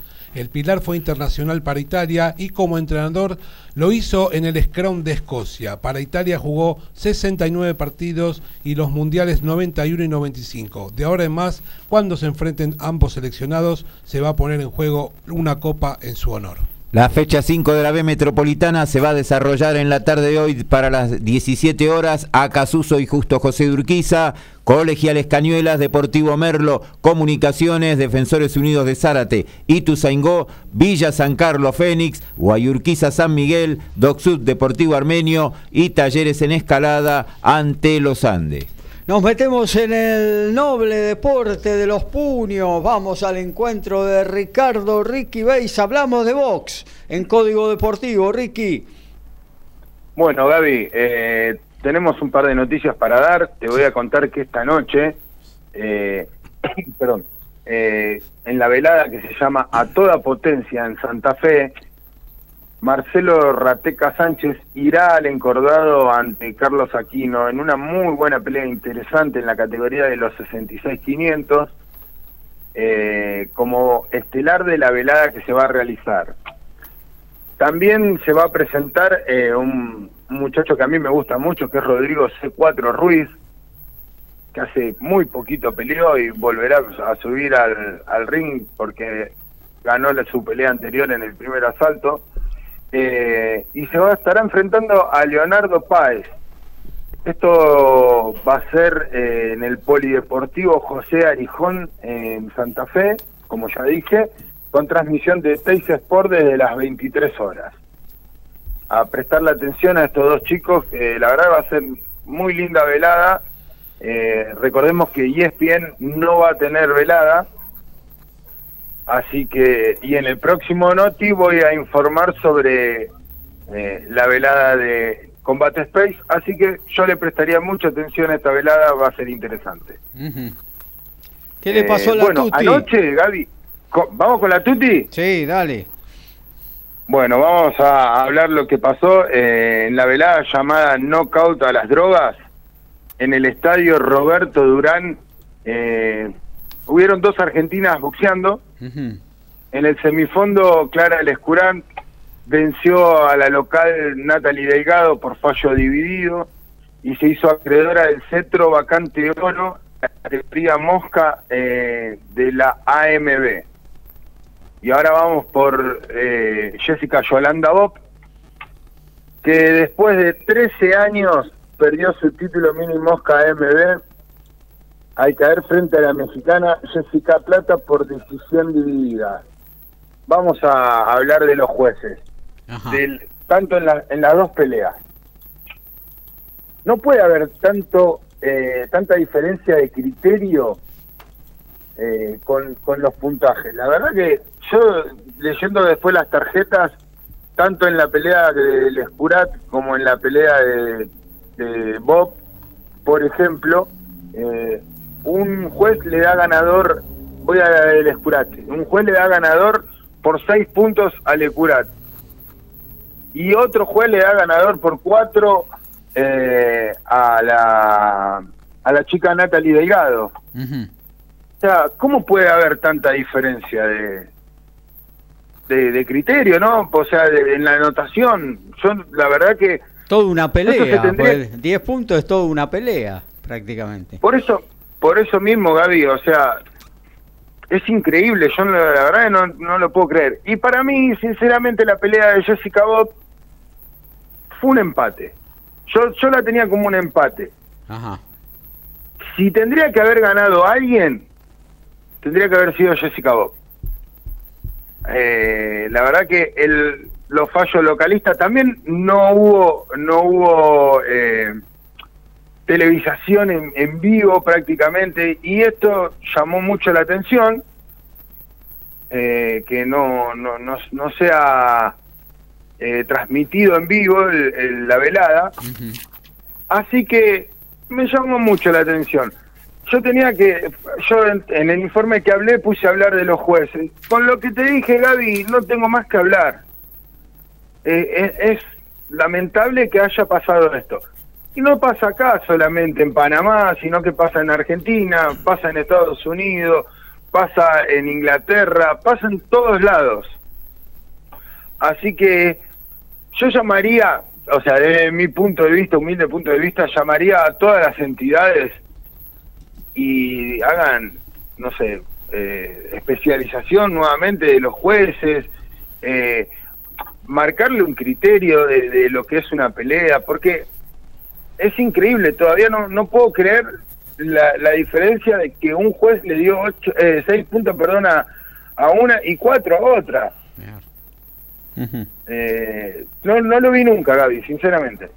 Bueno, lo claro y lo concreto es que luego de 13 años, un récord Guinness, ¿eh? es la boxeadora en actividad eh, y sin actividad también, ¿no? De las que se ha retirado también, es la boxeadora que más tiempo ha conservado su corona eh, por 13 años, es una barbaridad lo de Jessica Bola, lamentablemente. Está bien Gaby, eh, que en esos 13 años ya estuvo dos años parada casi por el tema pandemia y encima fue mamá.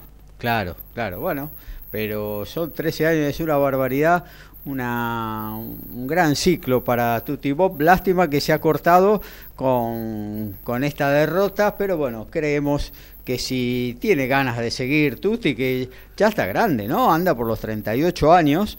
Eh, si, si la Tuti tiene ganas de seguir y ganas de recuperar su corona, yo creo que va a ir por ella. Eh, tiene todas las condiciones. Hay una cláusula, hay una cláusula de revancha.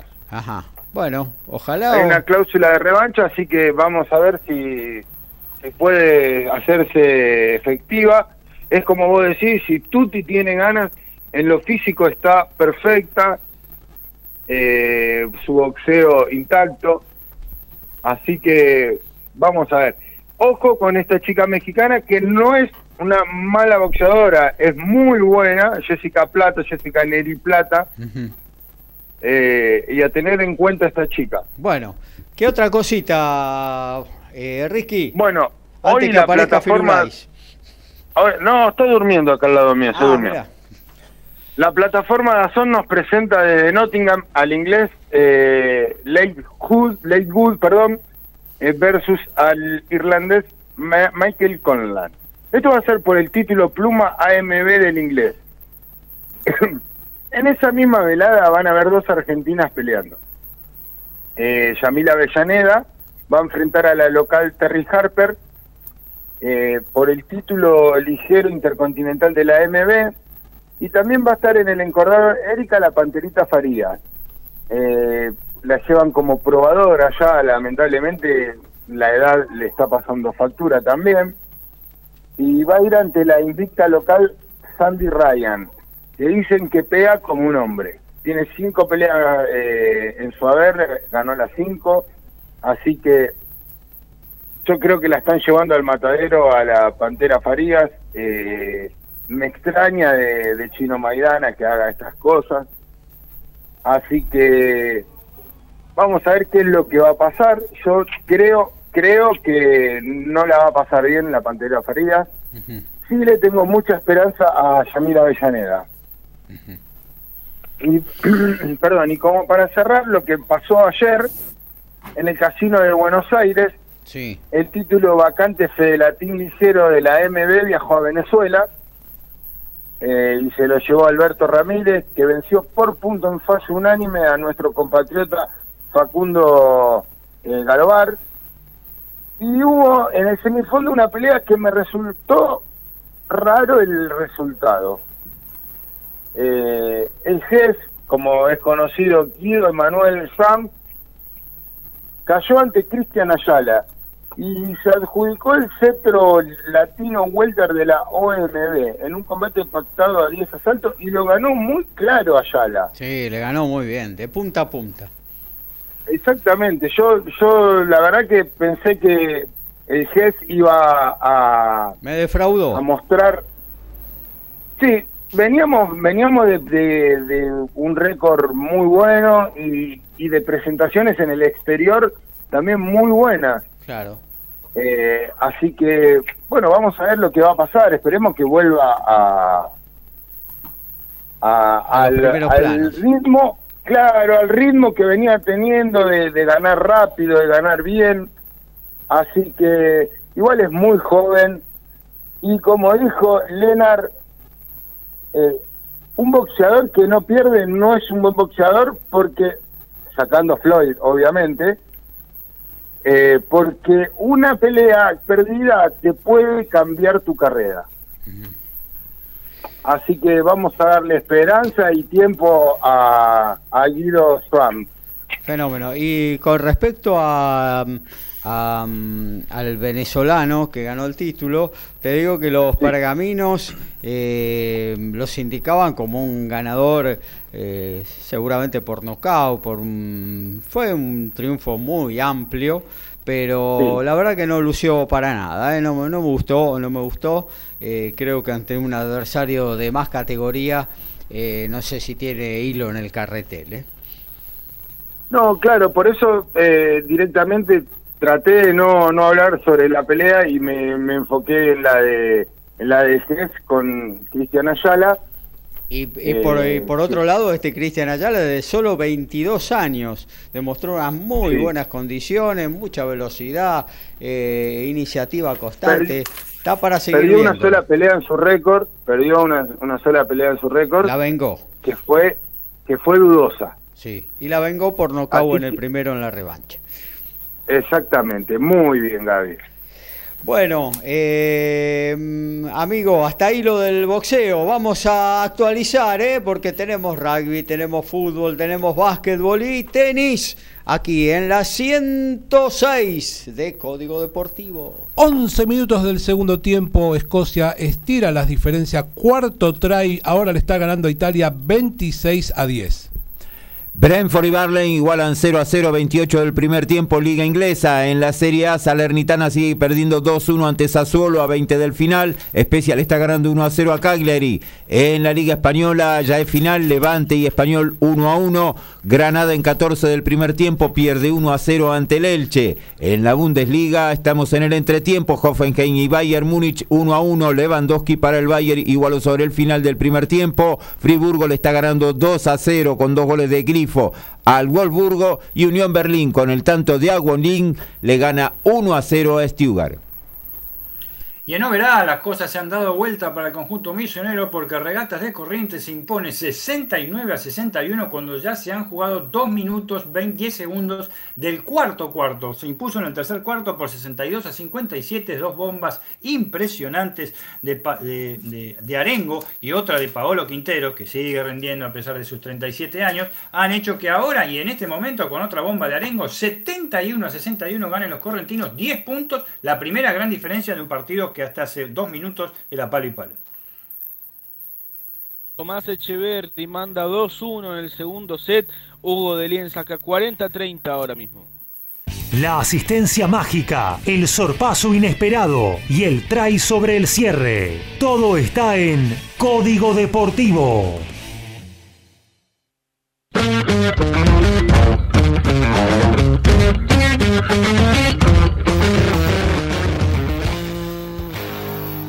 Y en básquetbol, por supuesto, de la pelota naranja, seguimos hablando, ¿eh? y tenemos que hablar otra vez de la Euroliga. ¿Por qué? Porque Sergio Llull y Gabriel Deck, la dupla que sacó a flote al Real Madrid en la Euroliga después de unos dos semanitas bastante, bastante bravas. El conjunto merengue se impuso 92 a 88 ante el Olimpia Milano, ¿eh? que está en tercer lugar, dando vuelta a un partido que lo tenía casi perdido como local en Madrid. El Tortuga, estamos hablando de Deck, hizo 15 puntos y 6 rebotes para la victoria. Bastante importante eh, su eh, participación, pero Sergio Llull, el base y alero también del conjunto madrileño, su- sumó 20 puntos y fue clave en la levantada del eh, elenco local en el último cuarto y en el suplementario. La ex top 10 Eugenie Bouchard se quedará sin ranking a partir del próximo lunes, todo a razón de que no juega desde hace más de un año, ya que se operó del brazo derecho de esta manera la ex número 4 del mundo y finalista de Wimbledon quedará fuera del ranking WTA. Y en Fórmula 1 estamos hablando del automovilismo, por supuesto. Recién hablábamos del tema del coronavirus para Daniel Richardo.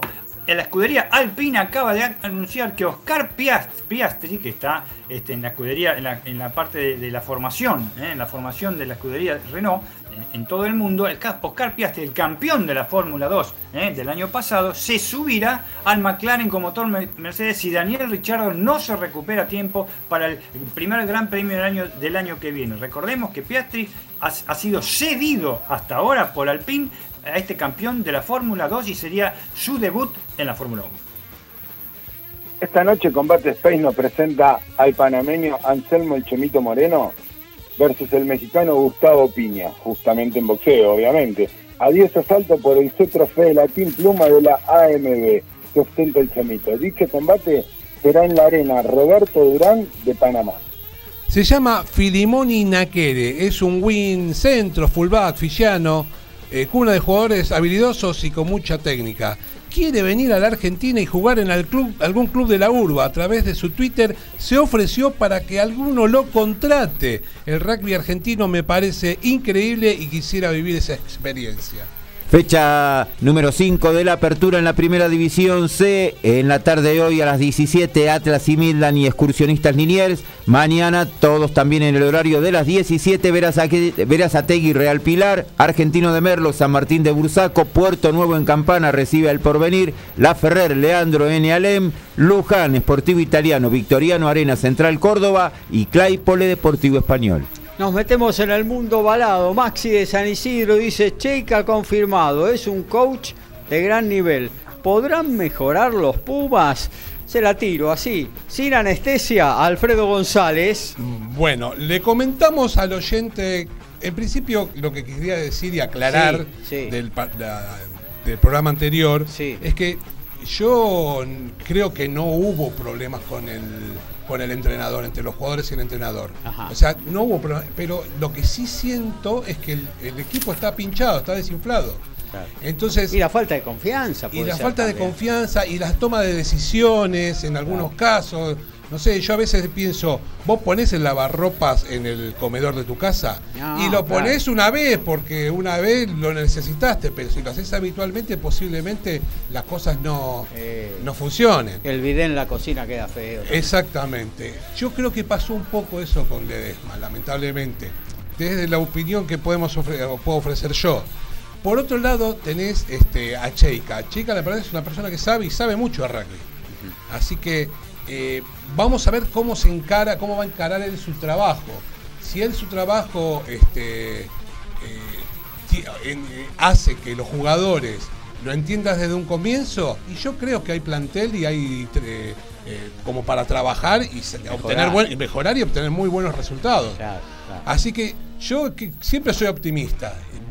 Veamos el lado positivo y yo creo que Cheika es una buena opción, no solo como, como entrenador por su conocimiento, sino que por ahí muchas veces alguien, porque alguien de afuera o alguien que no está tan sumergido en por ahí en lo que es el rugby nacional, puede tener una visión distinta Claro. y encontrar una solución. Como una O- perspectiva diferente. Exactamente, ojalá así sea. Claro. Así que bueno, se fue Ledesma. Eh, Al- Alfred, Sí. perdóname, este, rapidito, porque más o menos lo dijiste todo con la pregunta del oyente, desde ya, Ujú. pero no hay nadie a nivel nacional que se tenga que recurrir, también que es conocido, porque ya estaba con los Pumas, a un entrenador extranjero para los Pumas, Eh, siendo la Argentina un exportador de jugadores que están jugando en, diversas partes del mundo. Es raro, mira, fueron los dirigentes a Europa y muchos dicen que no hicieron el esfuerzo suficiente como para traer a Quesada. Quesada era el que tenía todos los números, era el que querían los jugadores, el que quería el público, y así todo no se concretó. Eh, y como te, decía, eh, en Argentina hay buenos entrenadores. eh, de hecho, eh, algunos de ellos están trabajando muy eficientemente en Europa. Pero la decisión fue que si no se traía a Quesada o, a Contempomi, la idea era traer un extranjero. Y así cumplieron por lo menos eh, los dos dirigentes que fueron a Europa a, a charlar con quién iba a suceder a Ledesma. Claro. Así que bueno, como te decía, fue una conferencia de prensa que dieron ayer viernes eh, a las 3 de la tarde por Zoom. Estuvieron el presidente y el vicepresidente primero y en, en la reunión y presentaron a Michael Cheika, con lo cual ya es oficial la llegada del australiano como entrenador del seleccionado nacional. Un entrenador que, como decimos, sí tiene un currículo extenso, no es necesario, eh, ya, ya lo dijimos la semana pasada, y eh, en eh, va a ser un contrato en principio hasta la finalización del Mundial Francia 2023, donde yo creo que ahí va a cumplir y no sé si va a continuar o no. Algunos dicen que si Felipe Contimpomi llegaba como asesor externo para ayudar a ayudarlo, posiblemente se quede como entrenador eh, el resto del tiempo en el seleccionado nacional. Haga como una pequeña experiencia, una pequeña pasantía y luego quede con Así el uso es. de DT, digamos, una cosa así. Exactamente, lo, porque lo primero que le preguntaron fue si este, ya tenía designados los colaboradores. Él dijo que todavía no, no, habló con nadie, que los que van a designar eh, como colaboradores, él va a ir personalmente a tener una charla con ellos para ver quién va a Que se porque se viene Escocia. Así es, ya tenemos los primeros partidos. Eh, eh, una de las cosas que él está, digamos, contento, entre comillas, que bueno, que se vuelva a jugar en el país, dijo que es una buena oportunidad para reencontrarse con el público nacional, cosa que hace mucho que, hace tres años que los Pumas no Claro, juegan en el país. claro. Él dice que tiene sí, sí o sí una charla, una larga charla con los jugadores para inculcarles la idea que él tiene de juego. Y dice, mira, el rugby es no voy a, dice, no voy a descubrir nada, es sencillo. Hay que atacar y hay que defender. O sea, determinadas funciones eh, o ideas para atacar, algunas para defender, siempre depende del rival, un montón de cosas. Bueno, ir inculcándole a los jugadores eh, qué es lo que tienen en la cabeza, sobre todo para el próximo compromiso, como bien vos decís, que es la- lo que se viene, que es Escocia, en los tres Junio, partidos, ¿no? en junio de este año, el 2 de junio ya se está jugando el primer partido en la ciudad de Jujuy. Así que bueno, Cheika estuvo vinculado, como sabemos, eh, con, con, eh, con el equipo nacional este último tiempo como asesor externo y ya se le empezó a preguntar este, por algunas cuestiones eh, más puntuales, como por ejemplo, eh, quién sería el 10 de los Pumas. Y él, la verdad, no dio vueltas y dijo que al que le gusta a él es Ni- Nicolás Sánchez. Así que pues ya, ya tenemos por, por lo menos uno de los 15 que seguramente va a estar presente en ese partido si es que, que se dan todas las lógicas que se están vienen dando hasta el momento. Así que le- la verdad que eh, lo que desde, desde- desde el rugby nacional, que tenga un muy buen presente y que de ahora en más sea la base de la escalera para poder ir creciendo este, este equipo que la verdad que para mí tiene mucho potencial para irse ir mejorando. Y gente joven, porque tiene gente de experiencia, mediana edad, eh, chicos que están cada vez mejor ya en Europa jugando. eh, eh, En clubes importantes. Claro, en eh, clubes importantes y que son muy cortos de edad, anda por los 23, 24 años, y algún veterano que también es necesario para la experiencia. y vos ¿no? tenés a Agustín Crevi que está alrededor de los 36 años. el Traiman de, de- El Trayman de la Premiership tiene 11 tries en todo el torneo, es el va primero en la tabla de, de- Montoya que está en un gran Eh, nivel. también. nivel, este, es un varios puesto ju- que está bien cubierto realmente. ¿no? varios jugadores que están teniendo destacadas actuaciones. en- y bueno, yo creo que si de esas individualidades vos lográs un equipo, mirá, eh, eh, últimamente está hablando, por ejemplo, eh, te lo hago un parámetro. Inglaterra dice que no es candidato a ganar el Mundial porque solamente tiene dos o tres jugadores de elite que pueden llegar a desequilibrar y vos necesitas para ganarle por lo menos a los All Blacks seis o siete. Los Pumas no, la verdad no llegan a esa cantidad. Pero si vos tenés, como tiene Inglaterra, dos o tres jugadores, ponerle cuatro que te- arriman, a- vos podés llegar a tener buenos resultados. Claro. Así que yo creo que están dadas las condiciones, como te decía recién, como para empezar y dar el primer pasito. Escocia no es un rival sencillo, eh, no es el Escocia de hace cuatro o cinco años, así que son tres partidos muy interesantes los que va a tener como, como para ver en qué lugar está parado el seleccionado, el nuevo seleccionado argentino. Ojalá que, que sea lo mejor. Eh, bueno, pasamos a, ¿te parece? A la Superliga Americana, porque se viene el primer partido de Jaguares 15, ¿no? Así es, el lunes pasado fue el último entrenamiento en Argentina.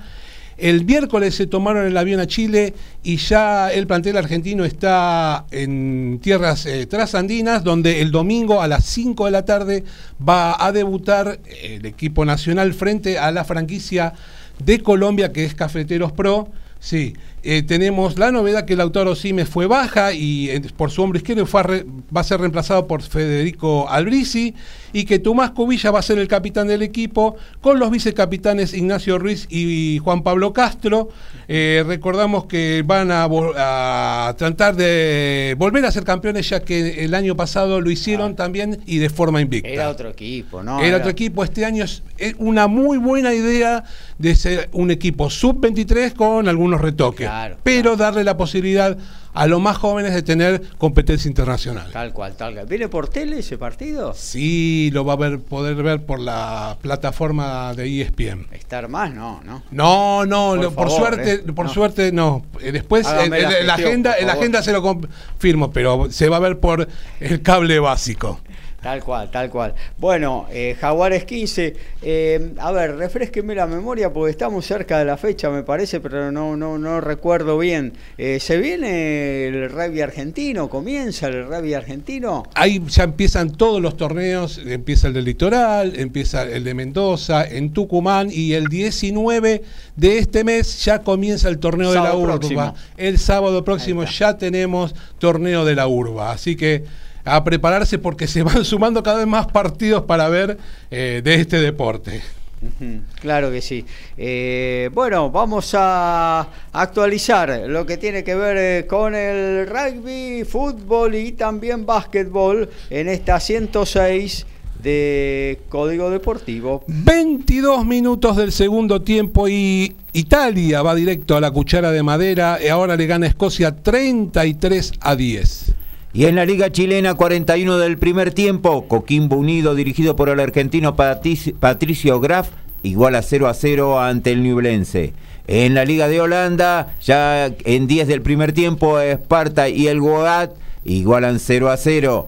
En la Bundesliga, Unión Berlín continuó ganando 1 a 0 al Stuttgart. Friburgo ahora gana 2 a 1 ante el Wolfsburgo. Igualan en 1 Hoffenheim y Bayern Múnich. En Liga Española, el Elche ahora le está ganando 1 a 0 a Granada. En Serie A, Salernitana y Sassuolo empatan ahora 2 a 2 y Especia está ganando 2 a 0 a Cagliari. Li- Premier League, 44 del primer tiempo, Brentford y Barley igualan 0 a 0. Y en Oberá, faltando, restando un minuto, ocho segundos para finalizar el cuarto cuarto y el partido, Oberá, el Tenis Club está cayendo por 10 puntos ante Regata de Corriente, 81 a 71. Este, Demasiados triples para el conjunto correntino de parte de todos sus jugadores. Agustín Cafaro, Arengo, Pablo Quinteros, Fabián Ramírez Barrios, demolieron en los últimos dos minutos al conjunto misionero. Las cosas están para el lado de Corrientes. Tomás Echeverry saca 3 iguales, 30 iguales, muchísima paridad en el segundo set. El gol más gritado, ese passing quirúrgico, el knockout fulminante, pasa por Código Deportivo.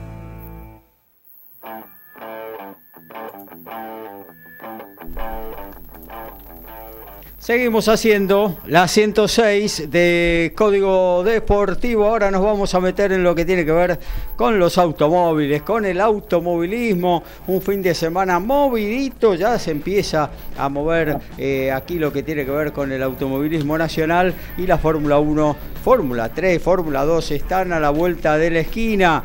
Eh, justamente nuestro fiel oyente Daniel de Villa 6 dice en la Fórmula 1 eran todos los autos iguales hasta que apareció Mercedes sin pontones. ¿Están dentro del reglamento? Un saludo para Código Deportivo que retribuimos fuertemente para Daniel que siempre nos está escuchando y le damos paso a nuestro especialista en el tema, el señor Daniel Medina.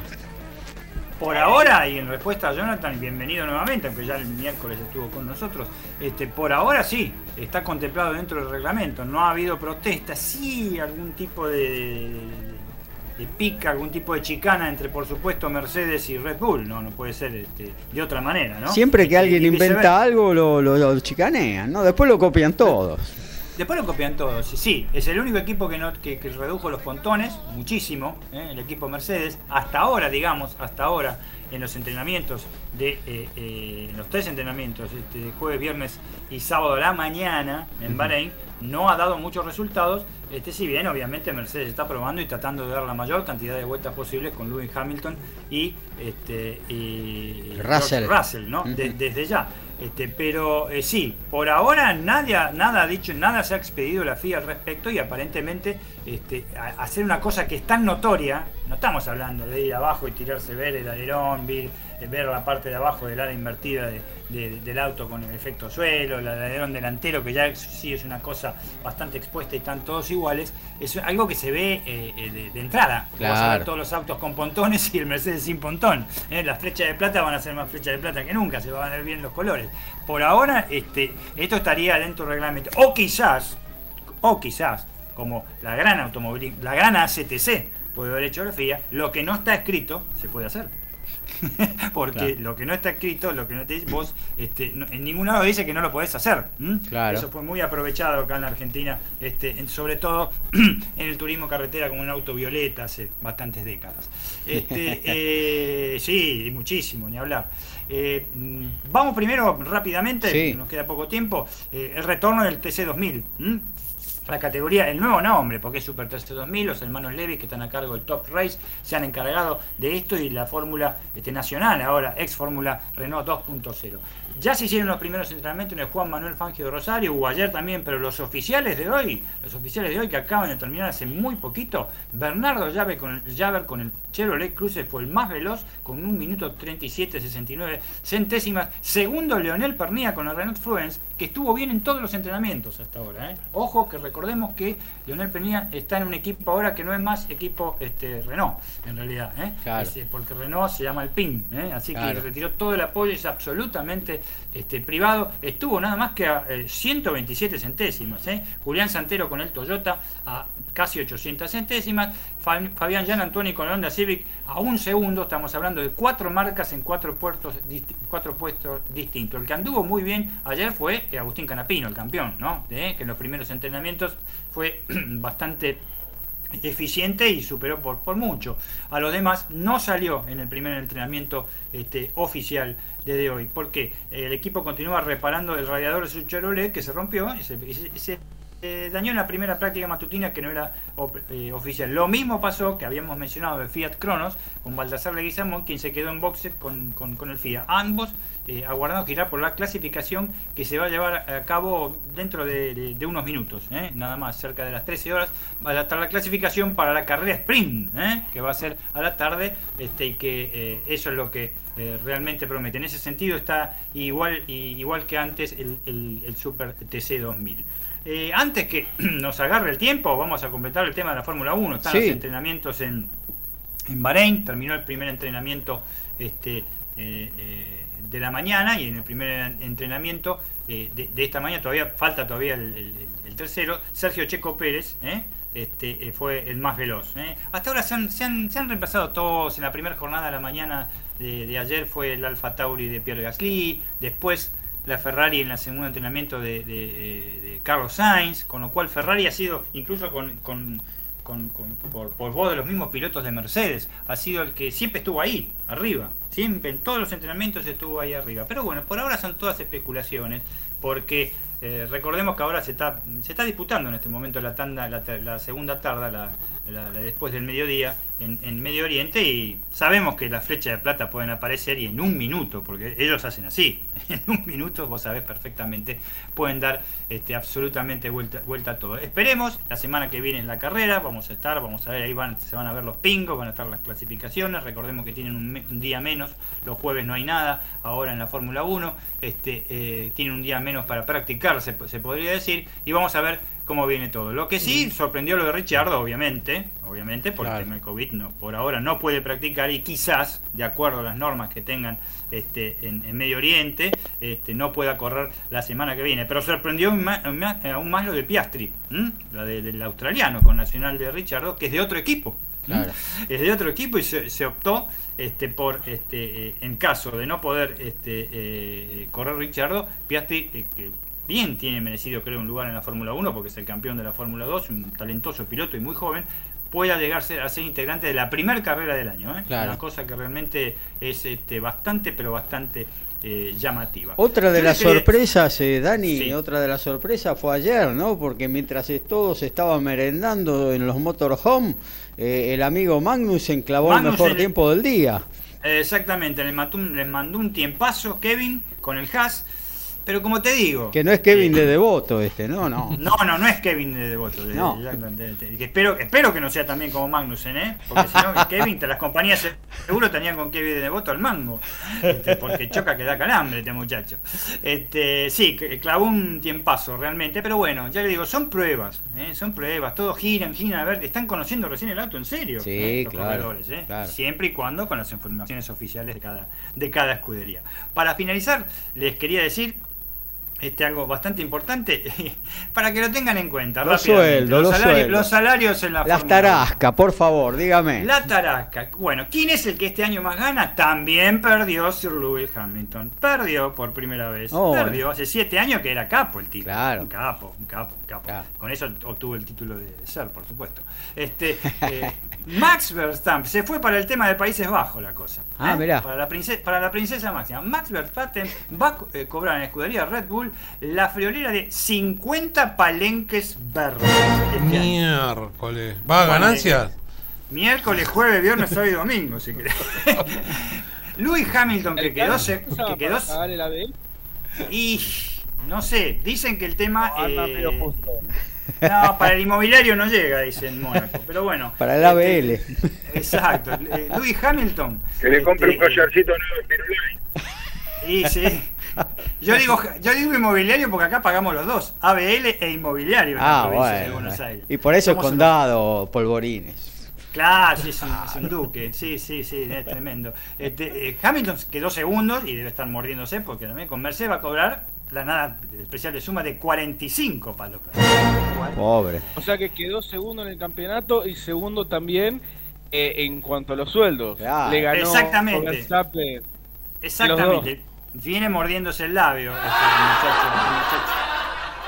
el muchacho británico. Y tercero, aunque le parezca mentira, alguien que nada que ver, que obtuvo un podio el año que viene, el año pasado, perdón, un podio corriendo muy bien para la categoría alpin, pero que se hizo respetar como gran corredor que es y que fue dos veces campeón del mundo y dos veces subcampeón. ¿Qué estamos hablando? Del español Fernando Alonso. Pero fíjense que 20 millones de dólares. O sea, 30 palos menos que el amigo Verstappen. Ah. Y cuarto, y cuarto. el Yo iría a pedir aumento. Alonso, yo que Alonso pidió aumento.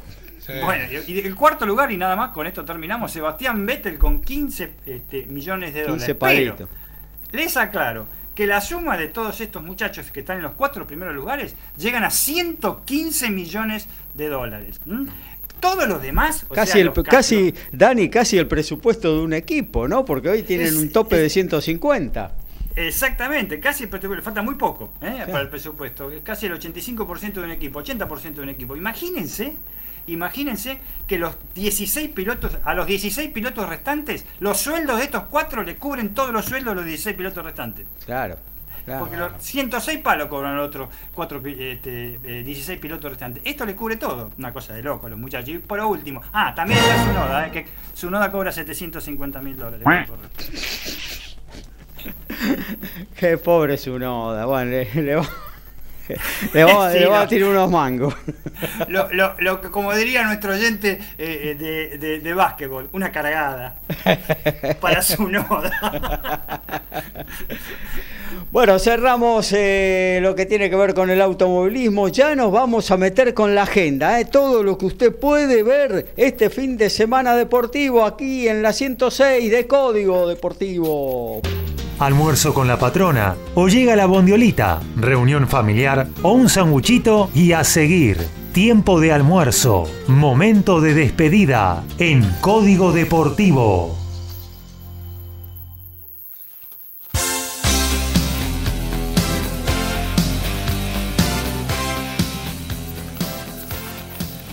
Arrancamos con el básquetbol de la agenda. Este sábado 12, Liga ACB Española Juventud de Baladona con Valencia a las 14 horas por Fox Sports. Ojo al hilo. BCLA Champion, Champions League, American Champions League, Nacional de Montevideo, 15 de Santiago del desde San, Sao Paulo, 20-30 horas por DirecTV. Mañana domingo, 13, 13 de, eh, de marzo, Liga ACB, eh, San Pablo Burgos versus Real Madrid, 14 horas, Deport TV y Fox Sport TV. ¿eh? Liga Nacional de Básquet, Gimnasia y Grima de Comodoro y Horario Olímpico por Teis Sport Play. Hoy, 16 horas, segunda ronda de Indian Federico Coria ante Daniel Evans. Mismo horario para Horacio Ceballos y Marcel Granollers frente a los franceses Mahut y Martán. 17.30 Rafa Nadal ante Sebastián Corda. Mientras que a la medianoche estará jugando Federico Del Bonis ante Nick Kirgios. Mañana en horario aún por confirmar estarán haciendo sus presentaciones Facundo Bagnis ante Lloyd Harris y Diego Schwarman ante Milro Subori. Todo por ESPN y por Star Plus. Y en automovilismo, hoy sábado 12 de marzo, TC2000, la nueva categoría en Rosario, Autódromo Juan Manuel Fangio, primera fecha, carrera sprint, 14 horas, TIC Sport. Mañana domingo 13, la carrera final de TC2000 y TC2000 Series, eh, también desde Rosario, las 9 y media por TIC Sports. Son de las 16 horas nos trae al inglés Lakewood versus el irlandés Michael Conlan por el título Pluma AMB. Además estará la sanjuanina Yamila Avellaneda versus la inglesa Terry Harper por el título intercontinental AMB. Erika La Pantera Farías enfrentará a la inglesa Ryan Sand, eh, Sandy Ryan, perdón. 23 horas Space Anselmo Moreno versus el mexicano Gustavo Piña. Y Teis Sport, 23 horas Marcelo Rapeca Sánchez versus Daniel Aquino. En un, en un ratito, último partido de la cuarta fecha, se enfrentan Inglaterra, Irlanda. Lo podés ver por E ESPN Extra. Si empatan, Francia campeón del Seis Naciones. Mañana domingo a las 0 horas, Waratahs con Western Ford por estar más en Western Ford. Eh, titular Medrano. Y el mismo domingo, pero a las 17 horas, Jaguares 15, su primer partido enfrenta a Cafeteros Pro y lo vas a ver por ESPN Extra. Copa de la Liga, 17 horas, Aldo Civi Tigre, TV Pública, mismo horario, Huracán Godoy Cruz, TNT. 19.15 TNT, Sarmiento de Junín, Newell's Old Boys. 19.15 Fox, Rosario Central, Barraca Central. 21.30 Fox, Talleres de Córdoba, San Lorenzo, Primera B Nacional, 19.05, TIC con Temperley y Guillermo Brown de Puerto Madryn, 21 a 10, Almirante Brown. Eh, por TIC con Estudiantes de Buenos Aires. En el fútbol internacional, Manchester United, Tot- Tottenham, ESPN, 14.30. Por la misma señal a las 13 en la Liga de Francia, Montpellier ante Niza. En la Serie A, 14 horas para ESPN, Sandoria, Juventus. Misma señal, 16.45, Milan, Empoli. Muy bien, y nos estamos yendo, ¿eh? ya se viene el diario de turismo pegadito a nosotros y luego a partir de las 16 debuta la previa del faraón, eh, bien tropical y con muy buena onda para pasar una hora pero muy muy linda aquí en el aire de MG Radio. Comenzamos con los saludos, Dani Medina, un abrazo, será hasta el miércoles próximo. eh, aquí en la 107 ya de Código Deportivo. Por supuesto, abrazo para vos, abrazo para todos mis compañeros y para la audiencia final en Misiones en Oberá 83 a 72 ganó el conjunto de regatas de Corriente corta una racha positivísima de los misioneros y la cosa está que arde. Lautaro Miranda, un abrazo grande. El miércoles nos reencontramos. Abrazo grande para todos. Gaby, te comento que Echeverry está 5-4 arriba en el segundo set ante el boliviano Hugo Delien. Se aferra al argentino que quiere la final en Chile. Un saludo muy grande para todos y muy buen fin de semana. Gracias, eh, Lauti. Igualmente, Ricardo Ricky Beisa, un abrazo grande. Nos reencontramos. Gracias por estar. Bueno, un saludo a vos, Gaby, a todos los compañeros de la audiencia de parte mía y de Don Firulais. Así que el miércoles estaremos, el miércoles ¡Aguante, estaremos Firulais! en vivo. No, es una cosa hermosa este perrito. ¿Sí? Hágalo decir algo, Sí. a ver, de despedida. Que se Firu. despida, Firulais. No, sí, está, está, está durmiendo. Firu. Ah. No, está durmiendo. Apriétele el cuello, a ver. Chicago campeón, wow. Tengo miedo que se me vaya a querer jugar el lunes. Ricky, te mando un abrazo, querido. Abrazo. Bueno, Alfredo, gracias por estar. Nos reencontramos el, el miércoles. El miércoles, muchachos y audiencia, muchas gracias. Eh, último minuto de juego. Escocia le sigue ganando a Italia 33 a 17. Horacio, un gusto, como siempre. Igual para mí y recordar que el miércoles además tenemos Copa Argentina y el partido decisivo de estudiantes para la clasificación a la Libertadores. Tal cual, buen fin de semana para todos nuestros oyentes. Gracias por estar el miércoles. 22 horas nos reencontramos con más deporte en Código Deportivo. Chau, chau. Chau.